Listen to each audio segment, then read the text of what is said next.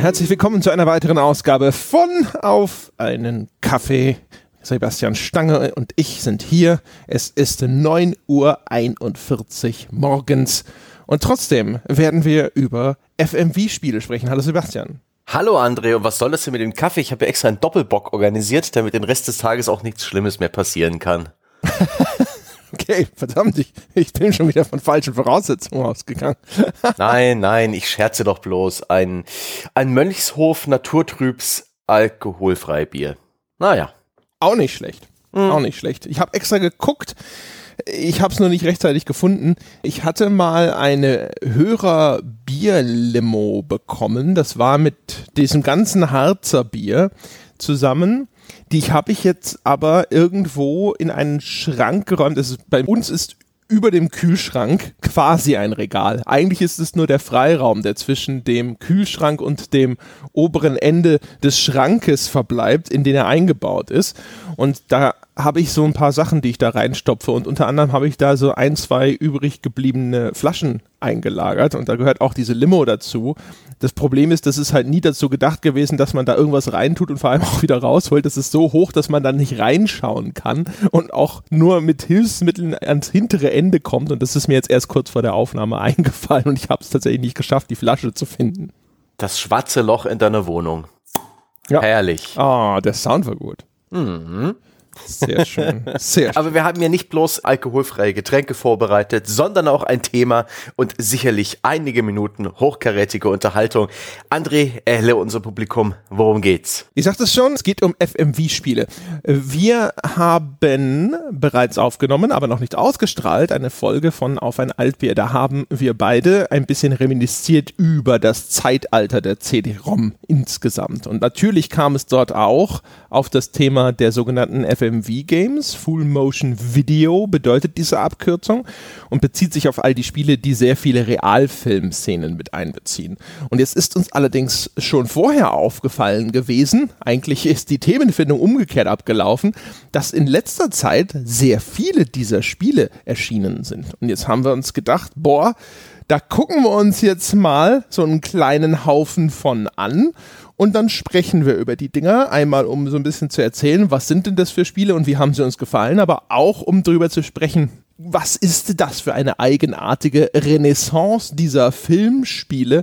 Bringt uns das irgendwas? Ist diese neue Welle weniger unsäglich als die frühere Welle oder zumindest als der Ruf dieser früheren Welle? Ja, und darum wird es heute gehen.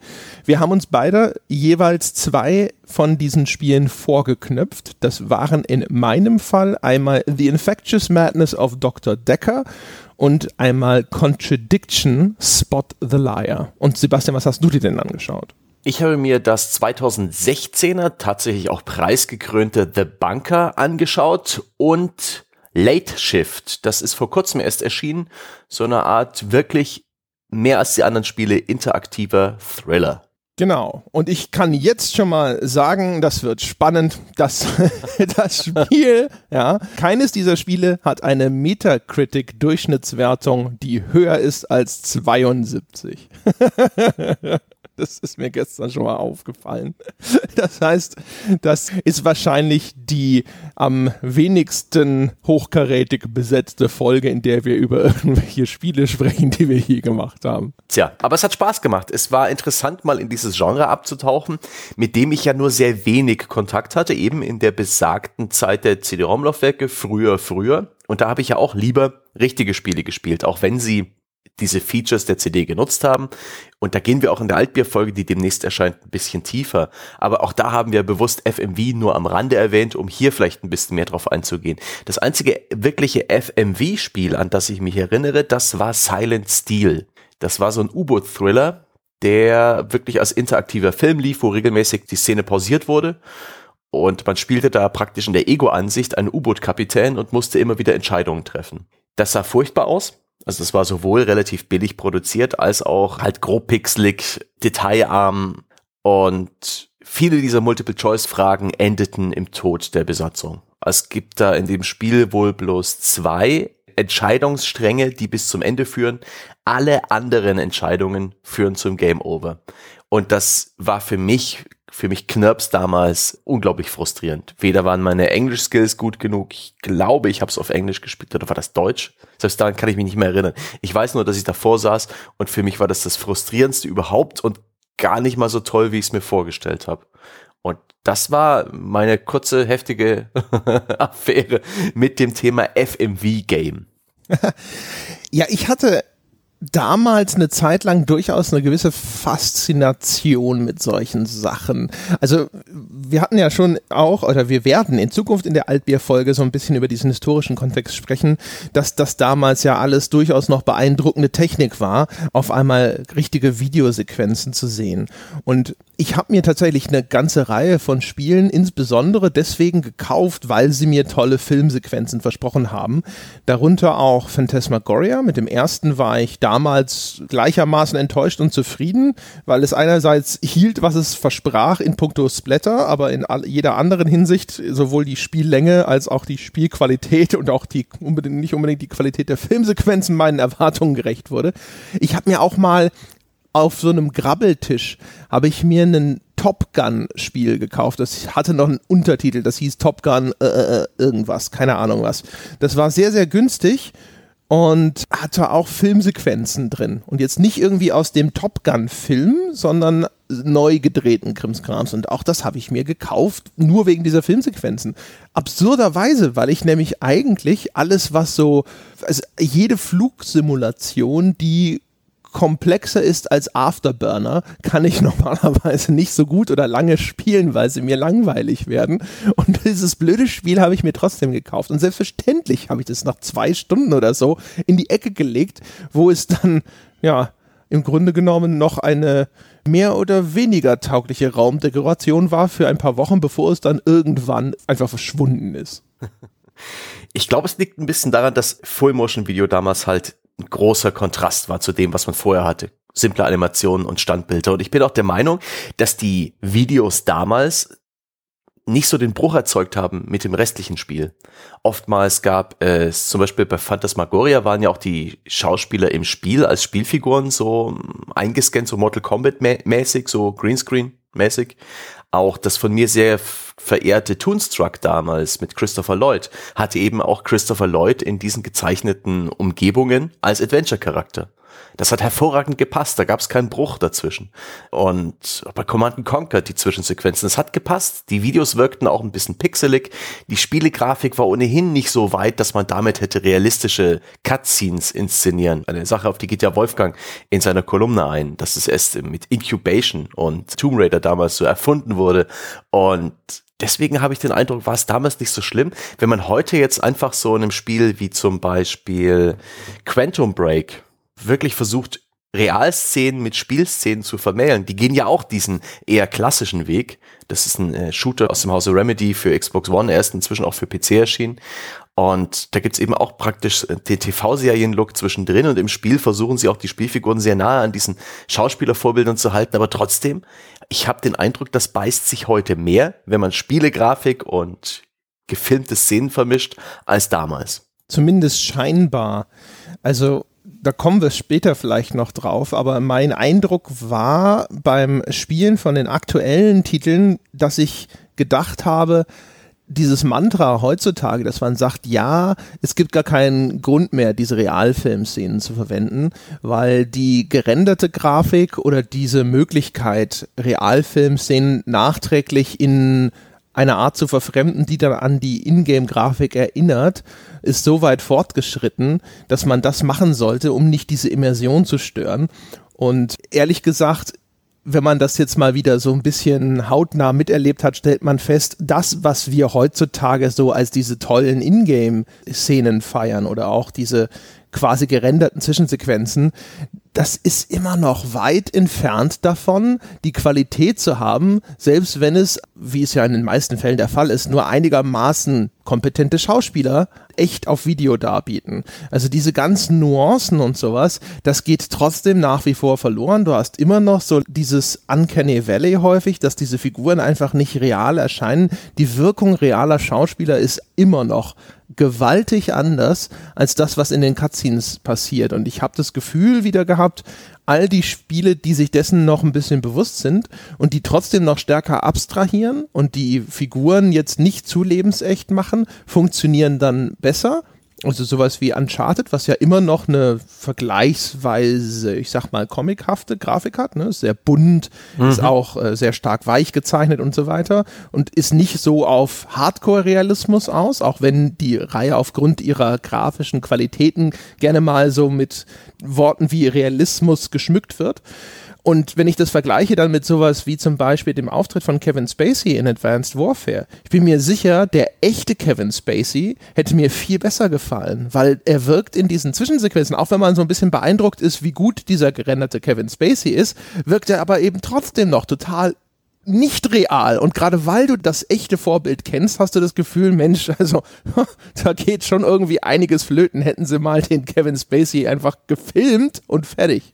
Ja, sie haben ja auch damals bei L.A. Noir nicht ohne Grund Schauspieler gefilmt und praktisch Videoclips auf die Köpfe der Spielfiguren gebaut, so dass es wirklich die schauspielerische Leistung so ungestört wie möglich bei den Befragungsszenen durchkommt, was ich sehr interessant finde. Die ähm, untexturierten Köpfe sind praktisch Leinwände, auf die dann diese Clips projiziert werden. Das ist eine ganz witzige Technik, die leider seitdem nicht nochmal verwendet wurde. Und ich finde es auch bemerkenswert, dass auch heute noch der Schauspieler eine, gerade bei den AAA-Produktionen eine wirklich große Rolle hat.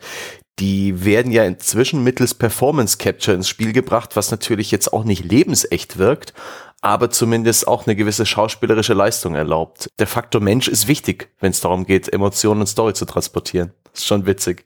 Und damals waren die schauspielerischen Leistungen ja gar nicht so gut. Ich erinnere mich in dieser Frühphase der CD-ROM-Spiele an wenige Spiele, wo ich wirklich gedacht habe, Mensch, das war toll. Also Wing Commander 3 war ein bisschen trashig. Die Command Conquer Zwischensequenzen, das war Edeltrash. Einzig das Toonstruck, das fand ich in Ordnung und gut gemacht. Und diese CD-ROM-Games wie das Akte X-Game oder Ripper, die fand ich auch gut. Obwohl die die waren sicher auch Trash, aber damals fehlte mir ein bisschen die Medienerfahrung. Der eiserne Vorhang war ja nicht so lange gefallen. ja, ich meine, auch wenn wir jetzt dann über die Spiele sprechen, die wir uns dieses Mal angeschaut haben, da wird man wahrscheinlich auch im Querschnitt konstatieren müssen, die meisten Schauspieler sind zumindest nicht wirklich gut. Es gibt so ein paar Ausnahmen, so ein paar, die herausstechen, fand ich, die, wo ich echt gedacht habe, so, boah, das fand ich sehr kompetent, aber es gibt sehr viele Leistungen, wo man schon so ein bisschen gnädig ist, glaube ich, wenn man die als solide bezeichnen würde. Und äh, das ist natürlich immer ein großes Problem von all diesen Produktionen schon immer gewesen. Die hatten meistens relativ wenig Geld. Also selbst sowas wie Command Conquer, da habe ich ja schon mal drüber Witzchen gemacht in irgendeiner anderen Folge, hat dann halt jemanden wie Frank Zaccarino angeheuert, der damals ein also freundlich formuliert ein B-Movie-Star war, also in billigsten Actionproduktionen mal eine Hauptrolle bekommen hat und ansonsten meistens irgendwo den Bösen neben einem B-Movie-Star gespielt hat, also Leuten wie damals Billy Blanks oder sowas. Und da sieht man schon so ein bisschen, selbst damals, als dann große Firmen zu diesem Stilmittel gegriffen haben, wo dann tatsächlich auch Geld in diese Produktion geflossen ist, also ich glaube bei Command Conquer 3 haben sie sogar Sets gebaut, selbst da hat das nie das Niveau einer halbwegs kompetenten Kinoproduktion oder sowas erreicht. Und die heutigen Spiele kommen von Indie-Studios mit teilweise wirklich lächerlich kleinen Budgets und erreichen dafür durchaus ein erstaunliches Maß an Produktionsqualität. Ja, aber man, man darf sich da keine falschen Vorstellungen hingeben, was einen dafür Filmsequenzen erwarten. Stimmt schon. Immerhin ist die Technik besser geworden. Auch die Amateurstudios schaffen es, relativ scharfe, hochaufgelöste Filmszenen zu servieren. Das ist zumindest schon mal ein Vorteil gegenüber dieser alten Generation. Endlich sieht man was. Ja, das ist richtig. Wir können ja auch mal dann so langsam dazu übergehen, ein bisschen konkreter an den Titeln zu sprechen. Ausgelöst, vielleicht das noch vorneweg, hat das Ganze natürlich auch so ein bisschen der Erfolg von Her Story wer das nicht kennt, das ist wahrscheinlich das am meisten beachtete Spiel unter dieser neuen Welle von Video Spielen oder interaktiven Filmen, nennen wir sie, die, nennen wir sie mal. Das ist sehr bekannt, glaube ich. Das wurde auch rauf und runter schon besprochen, deswegen haben wir es mal ausgeklammert und haben uns halt einfach lauter neue New Wave Spiele rausgepickt. Bei Her Story, da verfolgt man einen Kriminalfall nach, indem man Verhörschnipsel anschaut. Also man sitzt in diesem Spiel vor einem Polizeicomputer. Es gibt einen Mordfall zu untersuchen und es gibt dort eine Hauptverdächtige. Ich glaube, die hieß Hannah, wenn ich mich recht entsinne. Und du kannst dir dann immer unterschiedliche Verhörschnipsel aus diesem Computer raussuchen, indem du nach bestimmten Stichworten suchst. Und dadurch puzzelst du dir nach und nach zusammen, was dort wohl vorgefallen ist. Und es geht dann hinterher natürlich darum, so ein bisschen eine Theorie zu entwickeln, was denn jetzt die wahre Geschichte ist, die sich dahinter verbirgt. Und es lebt davon, dass die glücklicherweise eine Schauspielerin gefunden haben, die die Darstellung dieser Hauptverdächtigen sehr, sehr gut hingekriegt hat.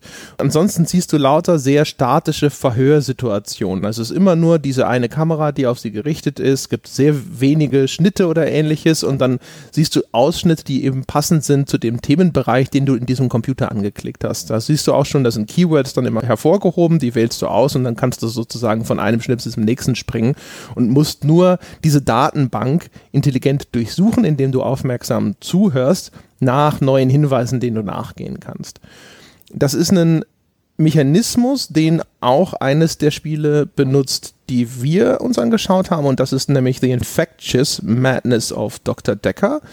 Und ähm, da geht es darum, dass besagter Dr. Decker, ein Psychologe, umgebracht wurde und du bist jetzt sein Nachfolger, erbst auch eine Reihe seiner alten Patienten und äh, sprichst mit denen, um rauszufinden, was ist deren Problem und später dann auch, um rauszufinden, hat einer von denen vielleicht Dr. Decker auf dem Gewissen. Und da geht es dann ganz ähnlich darum, dass du denen Fragen stellen musst. Allerdings sitzt du diesmal nicht vor einem Computer, sondern du sitzt in so einem Behandlungszimmer. Die sitzen alle ganz typisch auf der Couch dir gegenüber und du musst denen aufmerksam zuhören und sie dann befragen. Du kannst denen Fragen stellen über ein Texteingabefenster, einen Textparser oben am Bildschirm. Das bekommt dadurch sehr schnell so ein bisschen die Anmutung von einem alten Textadventure. Da musst du dann eben aufmerksam zuhören und wenn dann jemand zum Beispiel erwähnt, keine Ahnung, dass er immer wieder Momente hat, in denen er scheinbar das Bewusstsein verliert und am Strand aufwacht, dann kannst du fragen, was ist denn da am Strand genau, wenn du aufwachst. Du kannst das formulieren, wie du willst, solange die entsprechenden Schlüsselwörter darin vorkommen, versteht das Spiel das. Das gab es auch bei den späteren Text-Adventures irgendwann, dass die dir gesagt haben, du musst gar keiner festen Formel folgen, gib einfach sozusagen einen natürlichen Satz ein und dann verstehe ich das schon.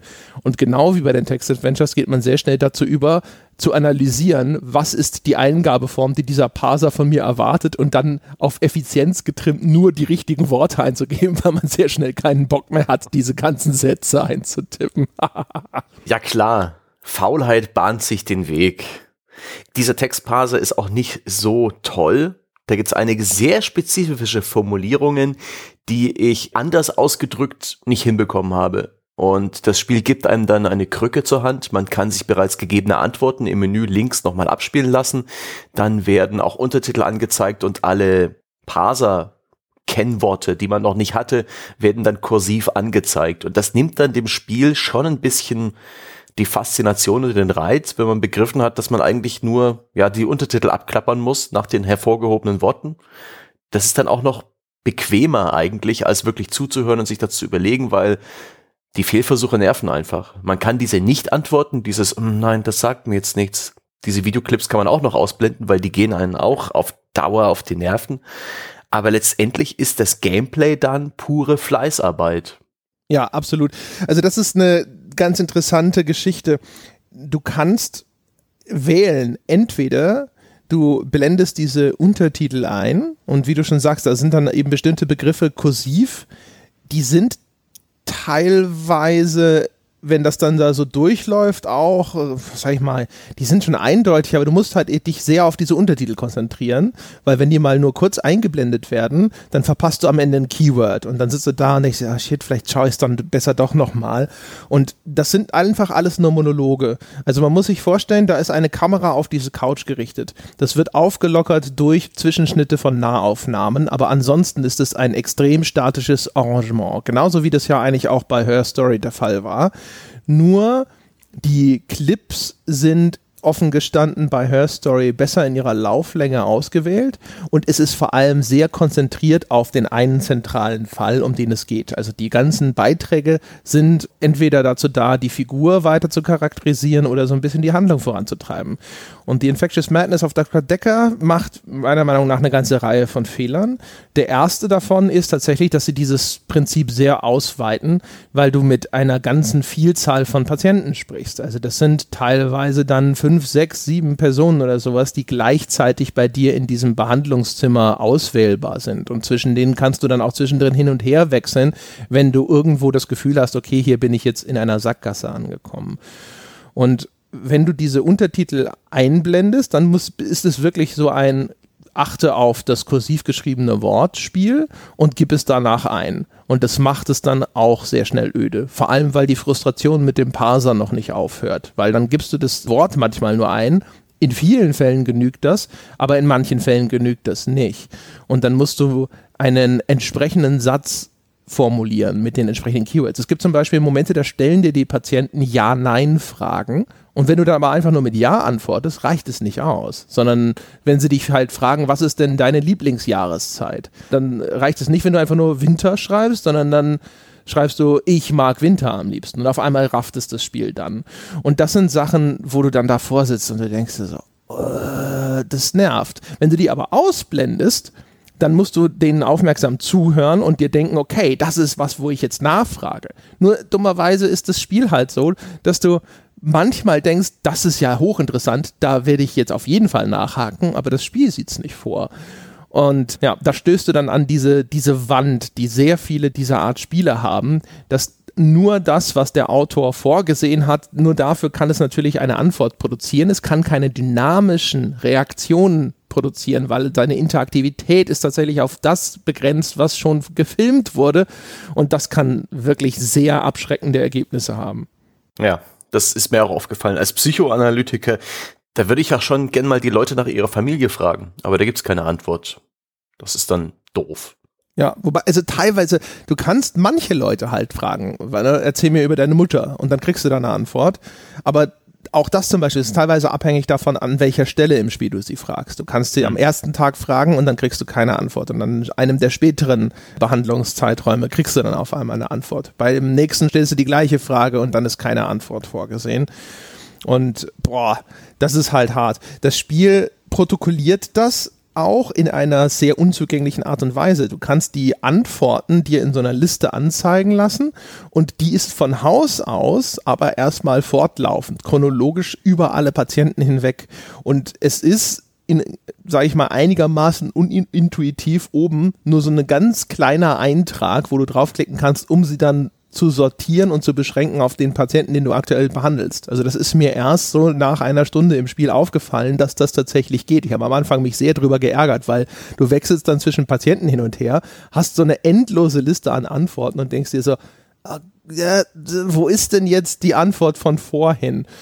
Das ist wie gesagt durchaus im Spiel abgefangen, aber es ist halt auch da schon wie, es ist halt an allen Stellen, an allen Ecken und Enden so ein bisschen unzugänglich designt. Und das macht's halt, sag ich mal, noch zusätzlich mühsam, sich durch diesen Wust an Informationen dann durchzuklicken. Du hast auch ein Notizbuch zum Beispiel und in diesem Notizbuch denkst du, dass da jetzt so die wichtigsten Hinweise drin sind, aber es sind eigentlich nur so zusätzliche Hilfestellungen. Manchmal steht da drin, hey, Dingsbums hat erwähnt, dass sie so und so gemacht hat, da sollte ich sie nochmal nachfragen aber ist es für dich überhaupt nicht ersichtlich? Sind das jetzt so die wichtigsten Hinweise oder ist es nur ein kleiner Teil von Hinweisen? Also du weißt gar nicht so recht damit was anzufangen. Ist das jetzt tatsächlich für mich umfassend oder so als, als Hilfestellung gemeint? Kann ich mich darauf in irgendeiner Form verlassen und dann irgendwann stellt sich raus, nee, das sind halt, sag ich mal, ein, zwei Schlüsselhinweise, aber von fünf oder sowas. Und das Ding alleine hilft dir nichts. Und das Spiel kann man wirklich am besten spielen, was jetzt schon wieder fast eine interessante Facette ist, wenn du dich wirklich wie ein Psychologe davor setzt mit Zettel und Papier und dir alles Bemerkenswerte aufschreibst, was diese Patienten sagen. Und wäre das Nachfragen über diese Texteingabe nicht so mühselig und frustrierend, hätte das, glaube ich, hervorragend sein können. Also ich habe mal die Untertitel deaktiviert am Anfang, habe mich da wirklich hingesetzt, so, hätte am liebsten noch eine Nickelbrille aufgesetzt und zwischendrin immer so ein bisschen, mm -hmm, mhm, gesagt, ja. Und mir habe dann auf meine Notizen geschaut und habe die entsprechenden Nachfragen gestellt. Und wenn das gerade mal gut geklappt hat, hatte das einen sehr schönen Effekt. Aber wenn nicht, nee, dann war es halt auch immer dann sofort wieder nervig und frustrierend. Und dann habe ich gedacht so, boah, geh weg. Und jetzt läuft gerade meine Katze über den Laptop. Nein! Runter. Oh Gott. Oh nein. Alles ist gut, hoffe ich. Hast du sie geworfen? Kein Kommissar.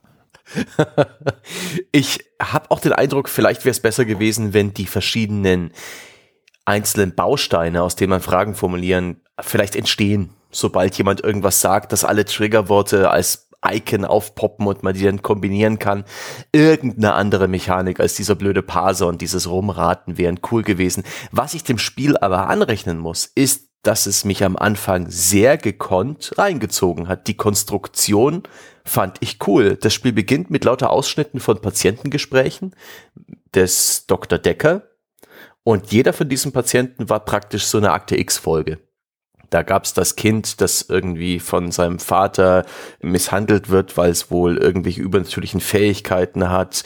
Da gibt's den Typen, der der Meinung ist, was die Zeit anhalten zu können und sowas. Also ganz viele solche Fälle sitzen da und berichten von so paranormalen Fähigkeiten.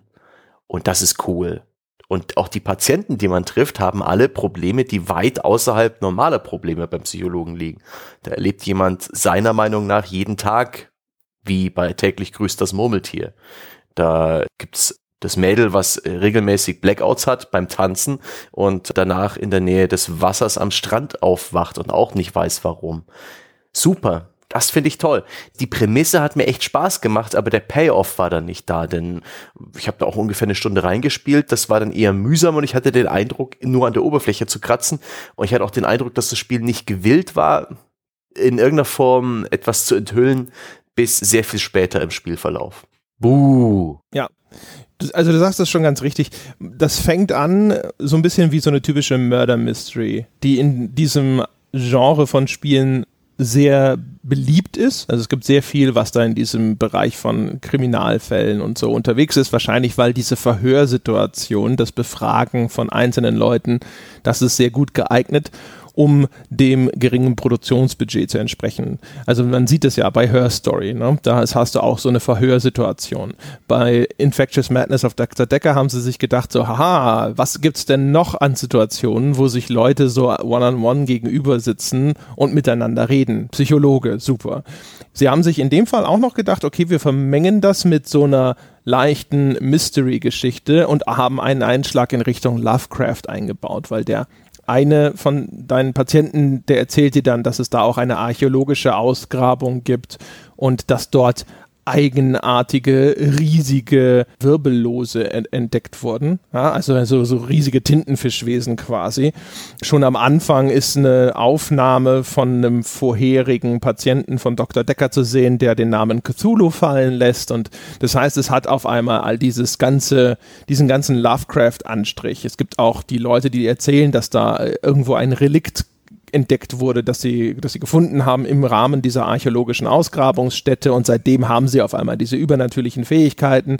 Und so bekommt man den Eindruck, hm, vielleicht ist da tatsächlich wieder so ein großes kosmisches Böses am Werk auch der Dr. Decker, der wird immer mehr in Zweifel gezogen. Hat der vielleicht seine Patienten in den Wahnsinn gestürzt? Und wenn ja, warum? Es gibt Andeutungen, dass Cthulhu zurückkehren kann, wenn nur genügend Chaos gestiftet wird und dass die Psychologen diejenigen sind, die halt für Ordnung sorgen, indem sie den Wahnsinn eindämmen und Dr. Decker sich entschlossen haben könnte, Cthulhu zurückkehr zu verhelfen, indem er den Wahnsinn fördert. Äh, das sind jetzt alles tatsächlich jetzt nicht die richtig großen Spoiler übrigens. Das ist relativ schnell etabliert, schon relativ früh im Spiel. Und es klingt alles sehr cool und es ist am Anfang auch wirklich alles sehr faszinierend. Das Spiel hätte richtig gut werden können. Es hat halt zwei, drei Probleme. Das eine ist eben diese frustrierende Art und Weise, wie man diese Untersuchungen führen muss, weil einfach dieser Textparser ist kein guter Textparser. Selbst für ein Textadventure in der Zeit, in der diese Spiele populär waren, wäre das kein guter Parser gewesen und man hätte sich darüber beschwert. Und wenn du dann ständig irgendwelche Videoeinspieler bekommst, also du sagst ja, das kann man abschalten, aber wo dann einfach nur so eine Standard, ich verstehe nicht, was du sagst, Antwort abgespielt wird, dann nervt sowas. Und wenn du dann ständig trotzdem einfach nur scheiterst, also selbst ohne, dass du diesen Videoclip über dich ergehen lassen musst und du dann da sitzt zum Beispiel, du kannst die, die, ich glaube, ich weiß gar nicht, ist das eine Assistentin oder eine, die Leiterin von diesem Institut gewesen, weil manchmal spricht sie so und manchmal spricht sie so, egal, auf jeden Fall Jaya ist deine Kollegin. Die fragt dich mal, verdächtigst du mich eigentlich? Am I a suspect? Und dann habe ich geantwortet, yes, you are. Ja, also ja, bist du, hat sie nicht verstanden. Dann habe ich gesagt, yes, you are a suspect, weil ich dachte, okay, ich habe das Schlüsselwort suspect in dieser Antwort vergessen. Hat sie auch nicht verstanden. Und dann habe ich einfach nur yes, suspect eingegeben und dann hat es das auf einmal verstanden. ich habe keine einzige dieser Fragen, die mir ein Patient gestellt hat, vermocht zu beantworten. Das war so frustrierend und dumm. Ich habe gedacht, das, das, das, glaube, das muss ich gar nicht machen. Ich so, muss bloß Fragen stellen. das ist wirklich, ja. Ich habe das, weil, weil wirklich, manche stellen dir eine Frage und du kannst die einfach nur mit Ja beantworten. Aber einfach nur Ja reicht nicht.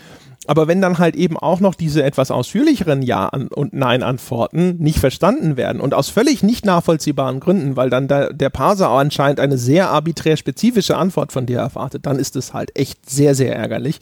Und das zweite große Problem ist, das haben natürlich alle diese Spiele, äh, sie müssen häufig ihre Videoaufnahmen reduzieren auf diese sehr statische Situation, weil sie haben kein Budget, um auf irgendeiner Soundstage gar irgendein Set aufzubauen oder um ausführliche Außendrehs zu veranstalten oder sonst irgendwas, wo man dann halt mit Kameraleuten irgendwo hingehen muss und dann musst du da vielleicht entweder das richtige Tageslicht abpassen oder du musst was aufbauen und so weiter und so fort.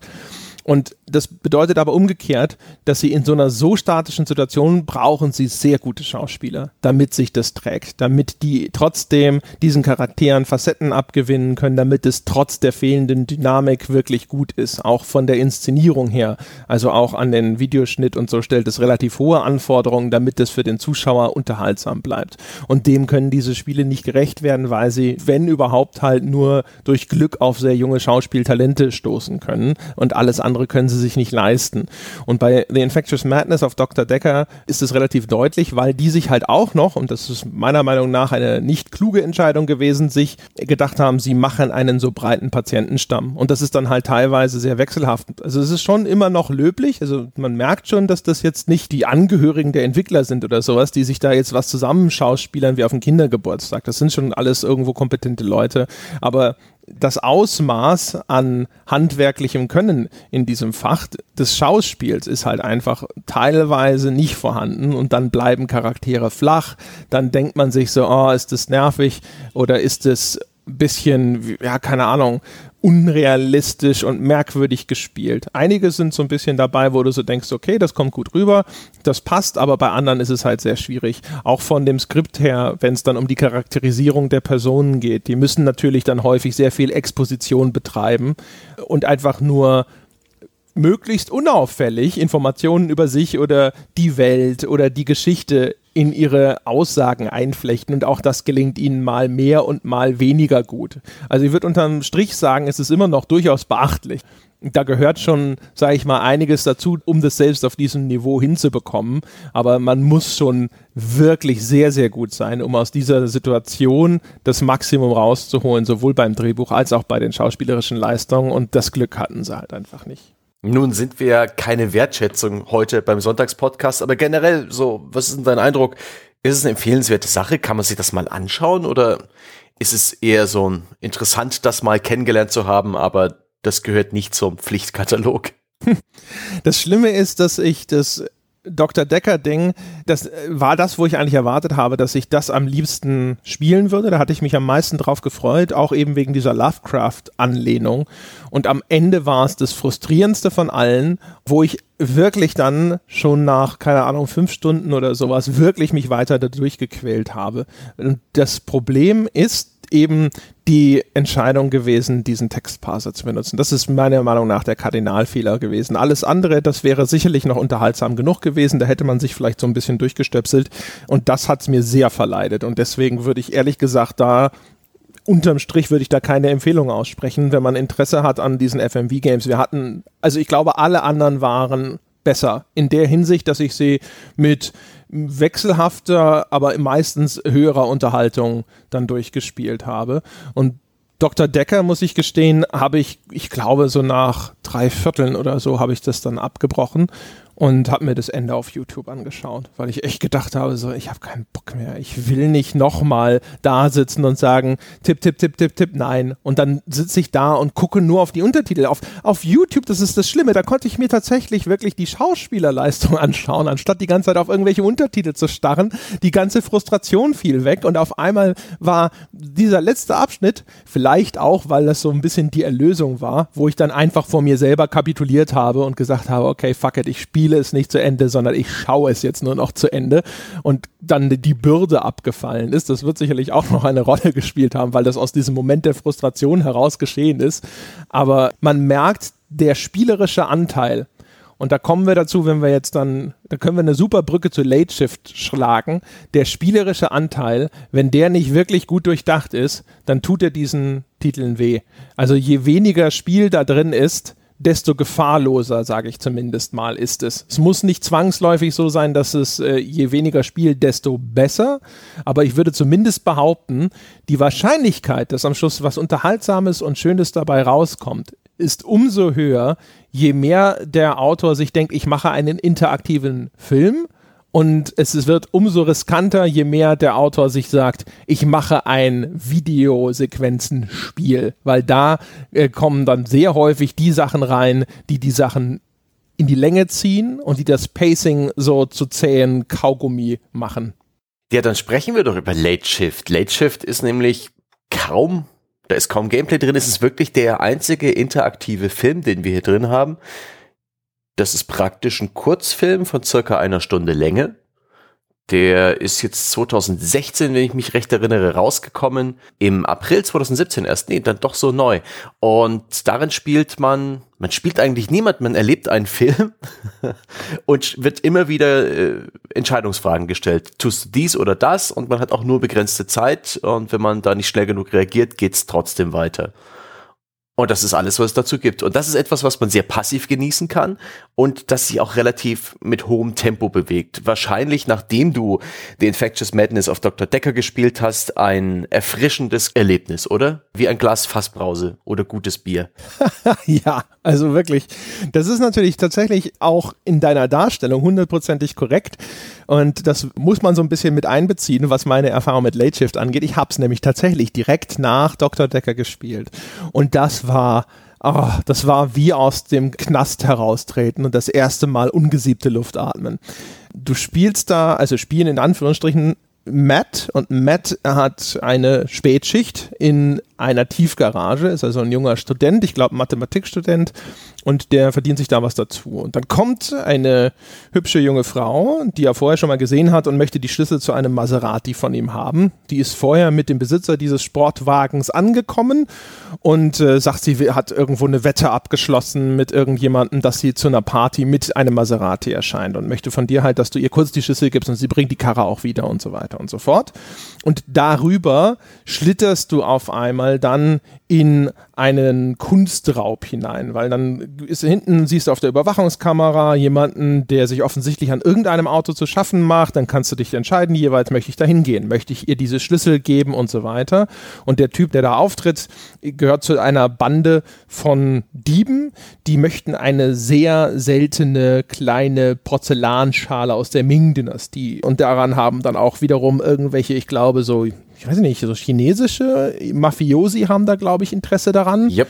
Ja.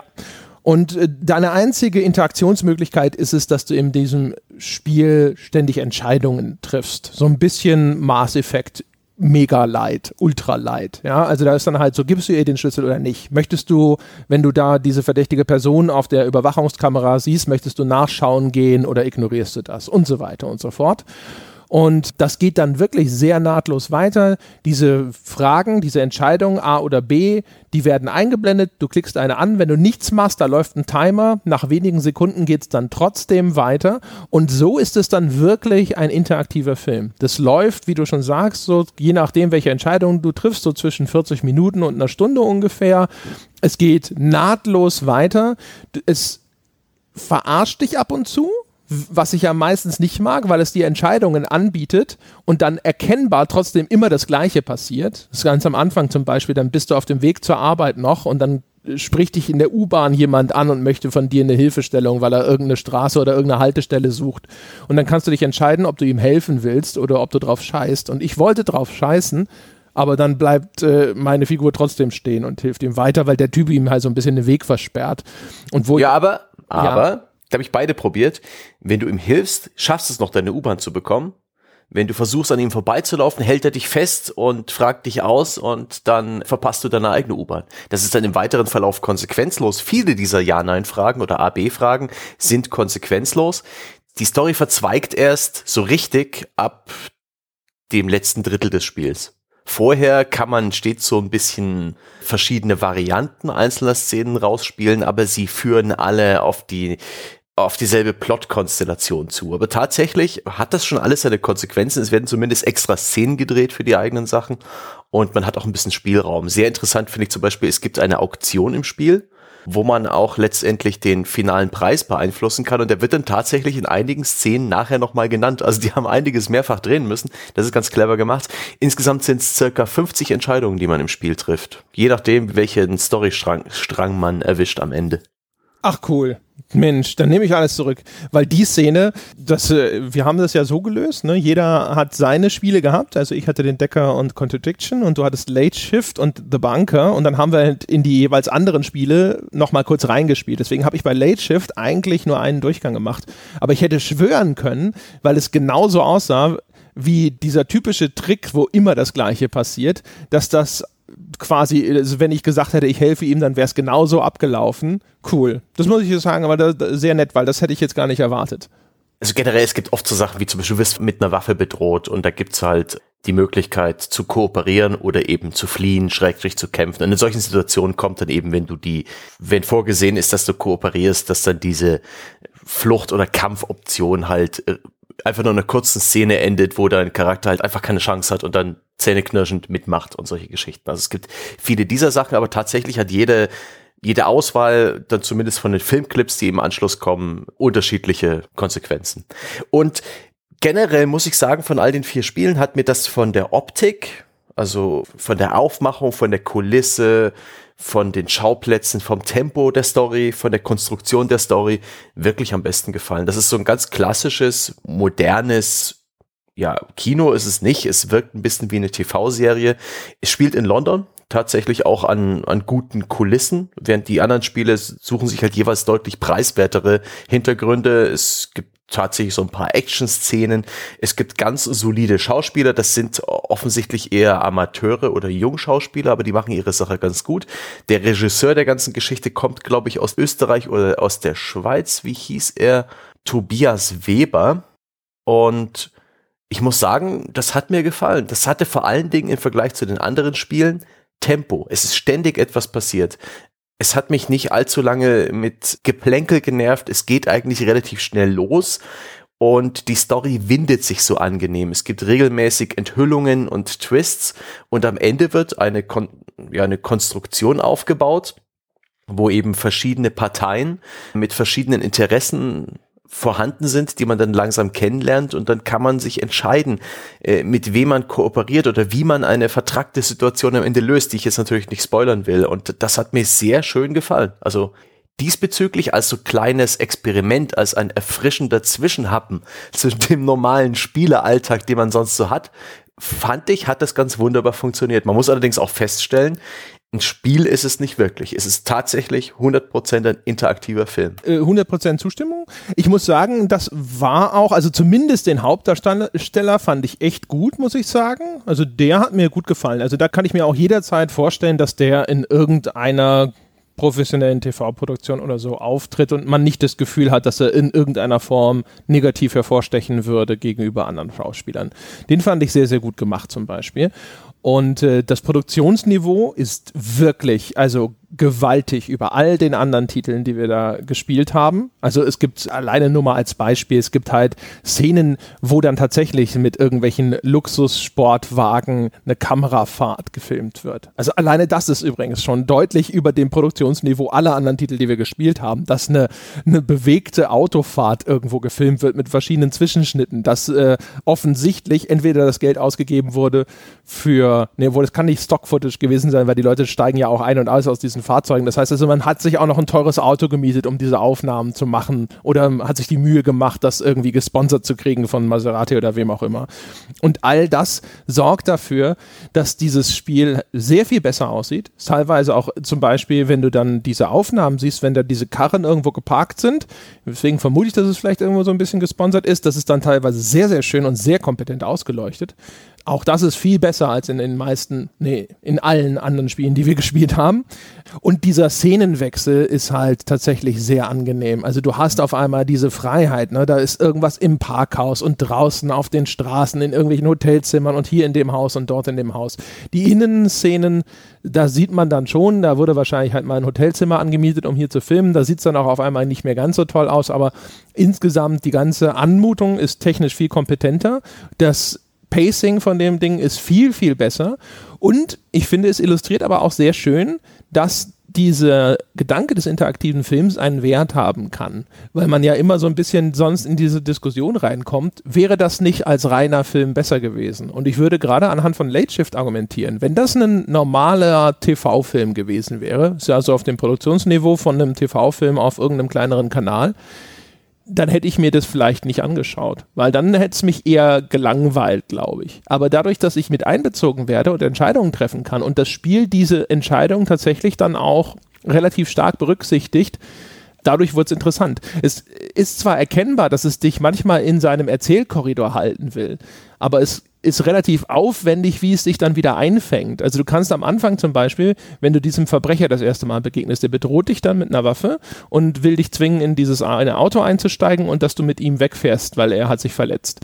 Und du kannst dann aber dich entscheiden, wegzulaufen. Du wirst dann nachdem du geflohen bist, ein paar Meter später wieder eingefangen und landest natürlich trotzdem bei dieser Verbrecherklicke, weil das ist entscheidend für die Erzählung des Spiels. Aber du kannst einen, sage ich mal, doch einen, immer so einen Haken schlagen wie ein Hase, bevor es dich dann doch wieder dahin zieht, wo es sich haben will.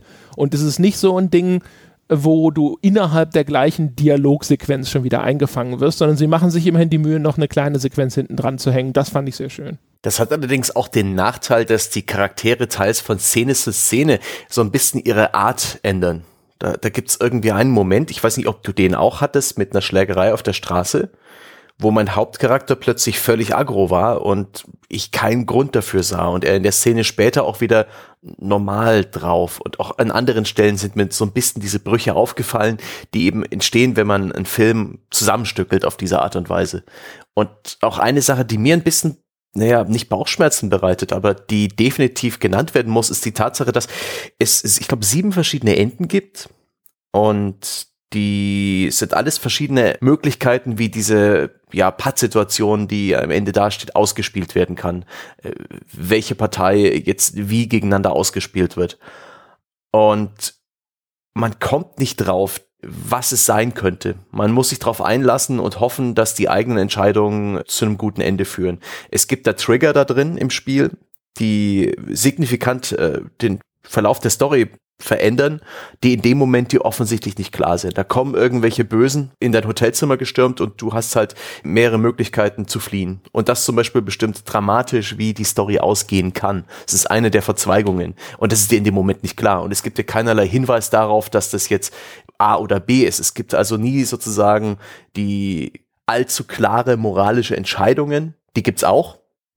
Lässt du dich ähm, äh, wie heißt das? Bribe ist das englische Wort. Ich stecke viel zu sehr im Englischen. Bestechen. Lässt du dich bestechen oder nicht? Tötest du jemanden oder nicht? Es gibt da schon äh, Möglichkeiten. Aber was dann letztendlich rauskommt aus der ganzen Geschichte, da muss man sich ein bisschen überraschen lassen. Und ähm, auch nach meinem ersten Playthrough, da habe ich mit eins der schlechtesten Enden erwischt. Da saß ich auch erstmal da und habe überlegt, okay, woran lag das jetzt? Wieso? Hey! ja, ja, das ist, stimmt schon. Ich habe am Anfang gedacht, bei dieser Geschichte mit der Schlägerei, dass das Spiel mir hier eine Möglichkeit gibt, jetzt die Hauptfigur anders zu charakterisieren. Aber du hast recht, es spielt es leider hinterher dann nicht so aus. Also es gibt dann hinterher nämlich immer wieder auch Entscheidungen. Du kannst deine Hauptfigur relativ skrupellos charakterisieren, teilweise oder eben ein bisschen softer. Das ist, glaube ich, schon der rote Faden, der sich da durchzieht. Sie wollen schon am Anfang in dieser U-Bahn-Szene, von der ich vorhin gesprochen habe, dass du dich so ein bisschen entscheidest, bist du sozusagen einen, einen Arsch und sagst, ich helfe nicht? Oder bist du freundlich und du hilfst? Und genau das kannst du dann später auch machen. Du kannst, wenn du jemanden hinterher, sag ich mal, verhörst, weil du auch selber sehr unter Druck stehst, kannst du dich entscheiden, ob du dazu Gewalt greifen willst oder nicht. Und auch in dieser Szene mit diesem Straßenkampf, die sehr willkürlich da auch eingefügt ist, kannst du dich dann halt auch entscheiden, ob du das versuchst irgendwie friedfertig zu lösen oder ob du den Typen zusammenschlägst. Also es ist schon erkennbar, dass sie zumindest diese zwei Facetten deiner Hauptfigur irgendwie herausarbeiten wollen. Aber du hast recht, es ist erstens zu versatzstückhaft und zwischendrin in den gestützten Szenen ist erkennbar, dass die Autoren des Spiels sich aber eher für die Variante, es ist halt sozusagen der, der, der unschuldig in diese Sache hineingezogene Mathematikstudent, der nicht so recht weiß, was mit ihm geschieht, entschieden haben und nicht für den keine Ahnung, warum auch immer ziemlich harten und skrupellosen Mathematikstudenten, der auch einfach mal Leute auf der Straße zusammenkloppen kann, ja. Und äh, das bricht dann natürlich relativ stark. Was finde ich noch echt erschwerend hinzukommt, ist, dass du dann, wenn du einmal an, eine, an einem der möglichen Enden angelangt bist, dann musst du wieder von ganz vorne spielen. Das ist sehr abschreckend gewesen. Ich bin bei meinem Durchgang am Schluss von der chinesischen Porzellanmafia erschossen worden. Und auch das für mich völlig unvorhersehbar und sehr willkürlich. Du bist dann auf der Suche eben nach dieser gestohlenen Ming Trinkschale. Also es sieht wirklich aus wie da völlig, also wir haben so kleine Porzellanschälchen für einen Euro. Da füllen wir immer Milch für unsere Katzen rein. So sieht das Ding aus. Das ist super, weil halt das da in dieser Auktion dann für so, ich glaube, bis zu 10 Millionen oder so Pfund weggeht. Und ähm, die sind halt dann hin hinter dir her und du sollst dann halt dieses Ding irgendwie wieder zurückholen, was du geklaut hast. Und ich bin in einer, äh, in einer Situation, wo ich glaube, dass ich jetzt an diese Vase wieder, oder Vase sage ich immer, ich will immer Ming-Vase sagen, weil das so das, das, der prägnante Begriff ist, ja. Also dieses Porzellanschälchen, das willst du wiederkriegen, du denkst, dass das da irgendwo ist. Und dann kommen auf einmal, ja, diese Mafiosi und haben mich halt erschossen. Und es war halt für mich so ein, äh, äh, warum? Ja, es ist nicht vorhersehbar, dass die auf einmal dort auftauchen und auf einmal bin ich halt tot, wahrscheinlich, weil ich mich vorher zu der sehr aggressiven Art des Verhörs entschieden habe. Aber das ist halt so, und dann auf einmal so, okay, das ist dann so 40 Minuten oder sowas im Spiel und jetzt wieder von ganz vorne um dann an irgendeiner anderen Stelle nochmal eine andere Entscheidung zu treffen.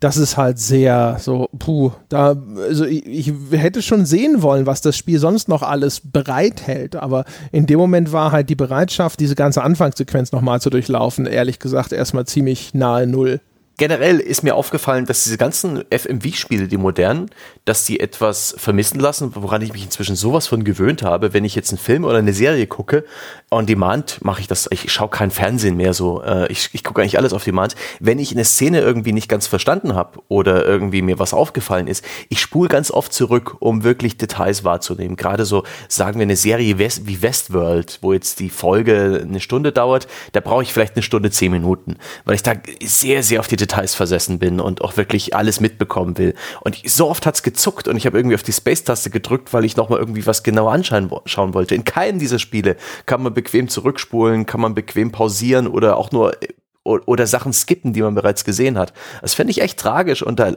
entgeht diesem Genre so ein bisschen eine Chance auf etwas bessere Bedienbarkeit. Das zum einen.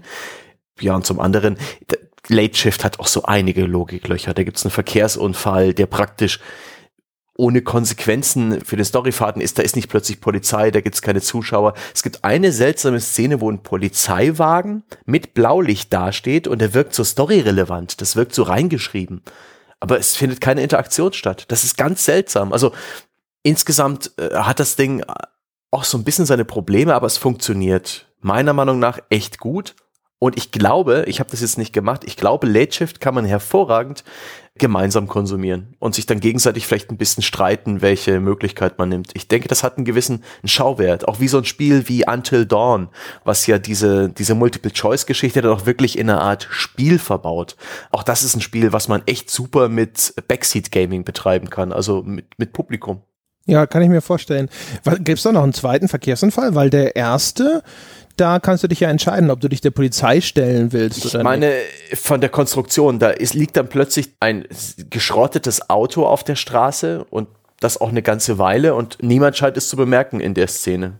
Aber das ist ja auch spät nachts. Es kommt immerhin sehr schnell die Polizei und da ist ja ein Zeitsprung dabei. Das heißt, du kommst dann ein bisschen später wieder in die Szene. Da merkt man halt wieder diesen Budgetmangel, weil sie hatten halt kein Geld, um diesen, diesen Autocrash zu inszenieren. Der war billig. Oh, das war echt der Tiefpunkt von der Inszenierung. Ja, das ist dann halt so Schwarzblende und auf einmal ist dann halt sozusagen das Auto liegt halt auf der Seite.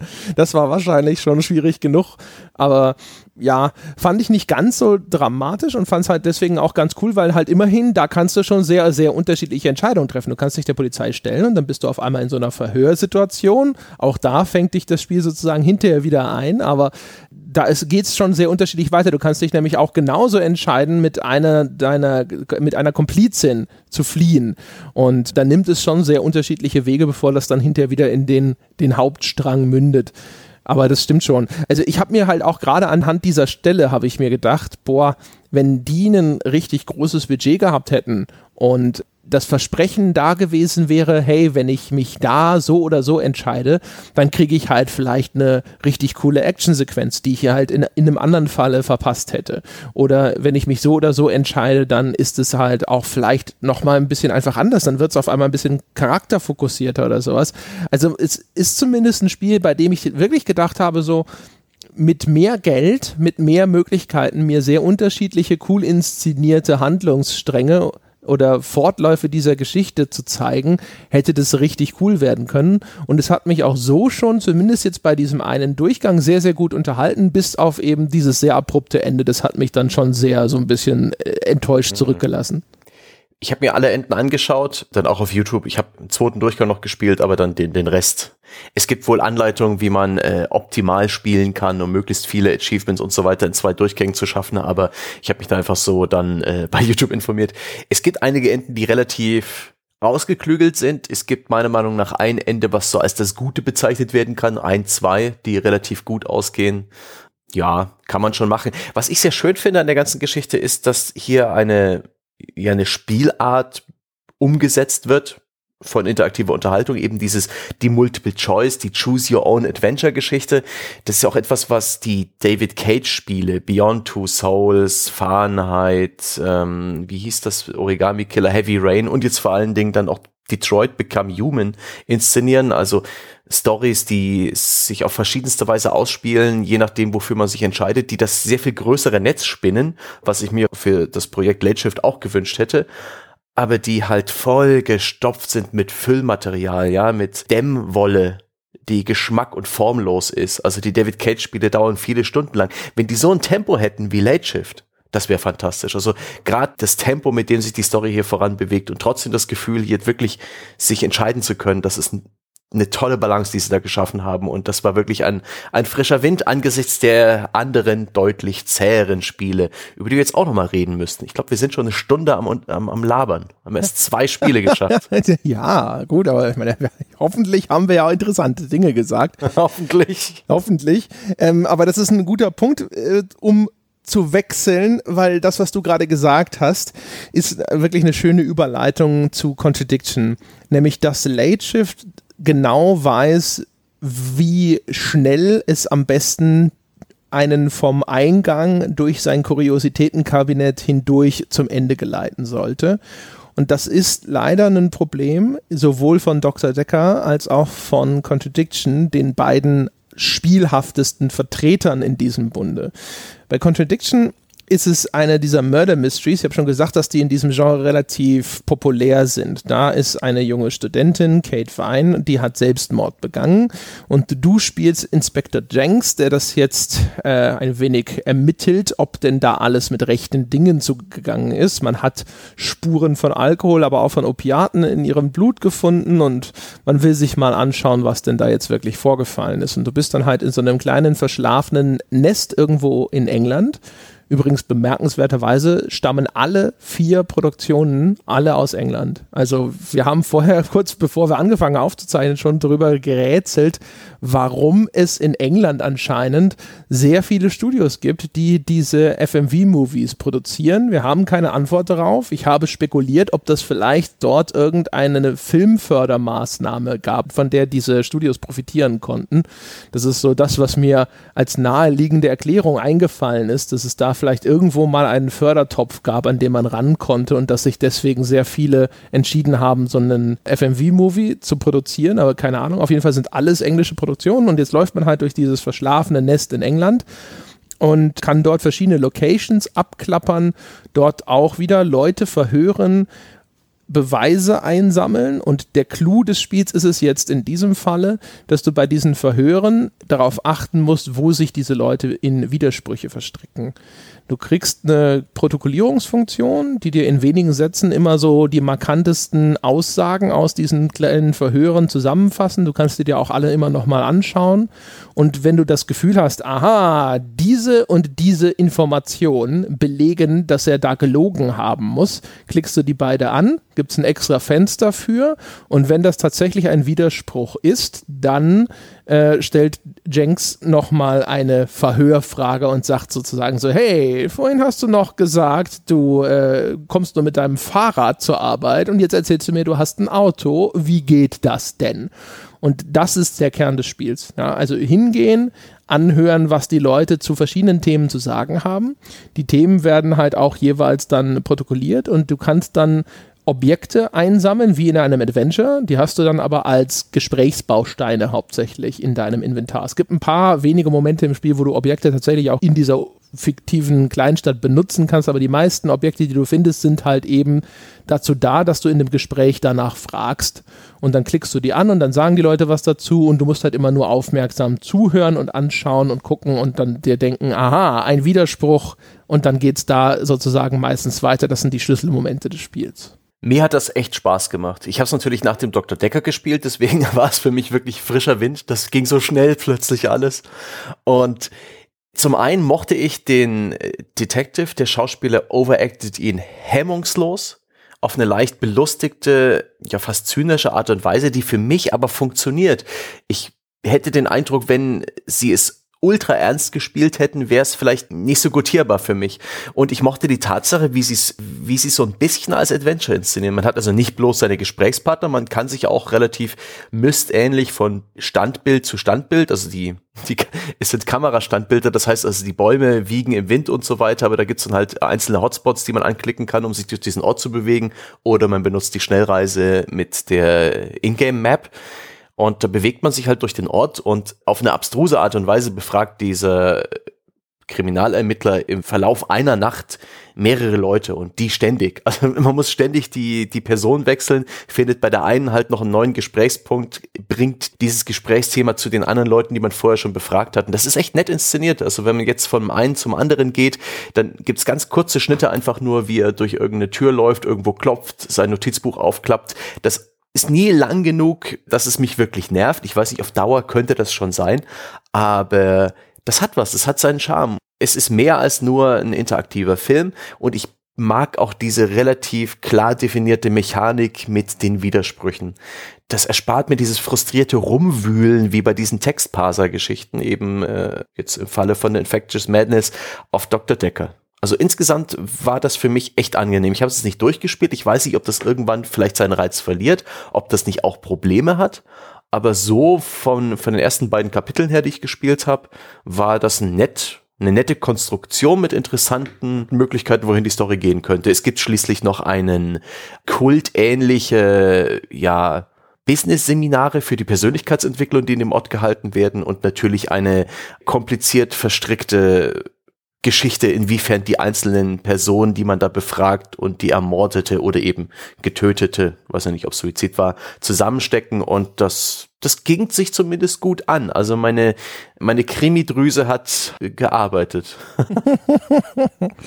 ja. Also es ist das Spiel, würde ich sagen, wo diese Synthese aus Spiel und Film in ihrer stärkeren Ausprägung am besten funktioniert.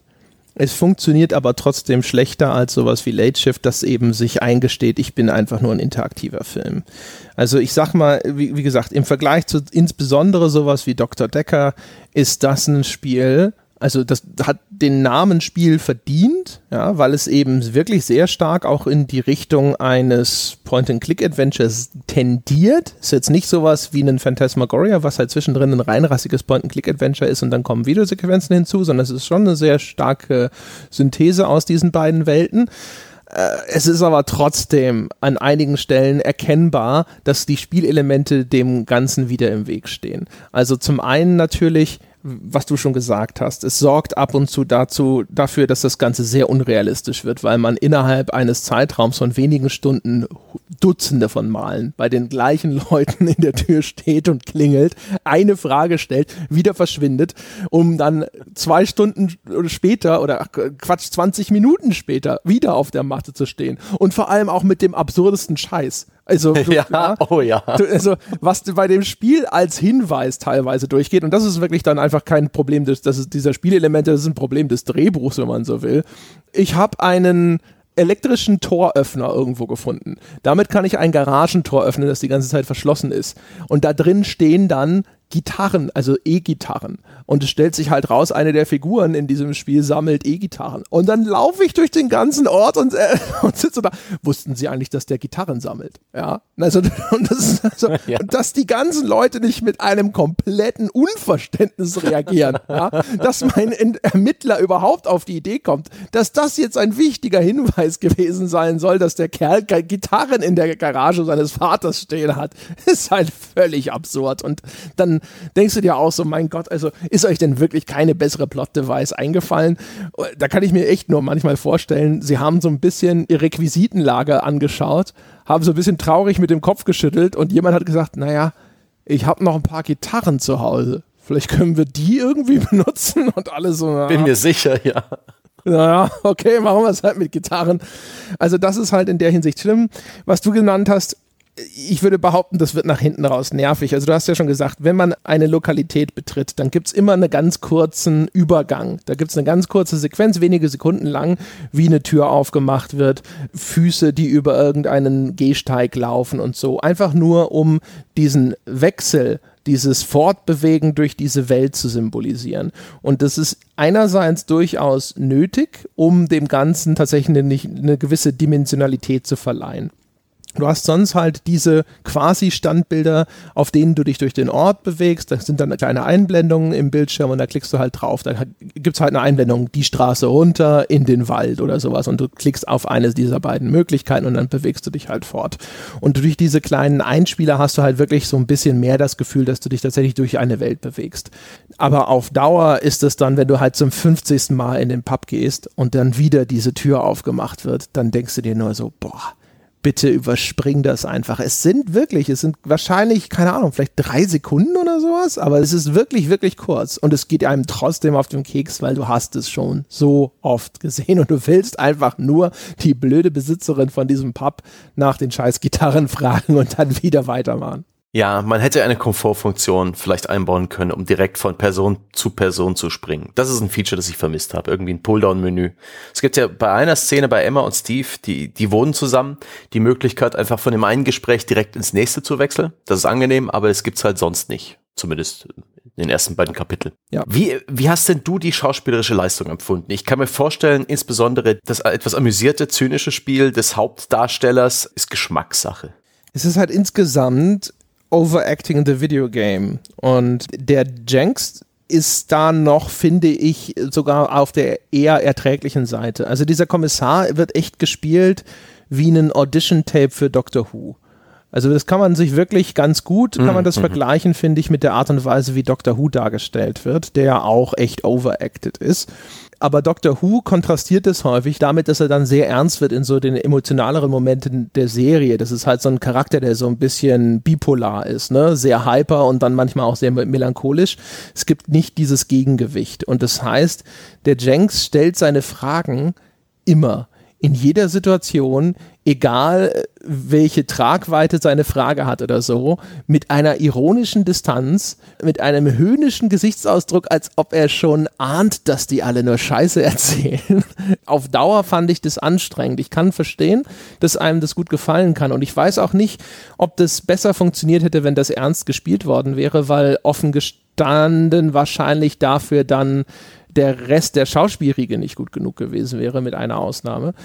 Aber das hat mich dann doch sehr häufig sehr irritiert. Also auch so, so Trivialfragen, wo du dann halt auch denkst so, pff, einerseits transportiert er gewisserweise die Absurdität dieser Frage jetzt in diesem Moment, aber auf der anderen Seite mit so einem herausfordernden Art und Weise, wo du so denkst so, mein Gott, ja, du fragst ihn gerade nach der Visitenkarte von einem IT-Service. Die hast du vor seiner Haustür gefunden, als wäre es ein blutbeflecktes Messer gewesen. Das war halt dann so, so äh, das ist halt sehr merkwürdig. Aber bei dem geht's.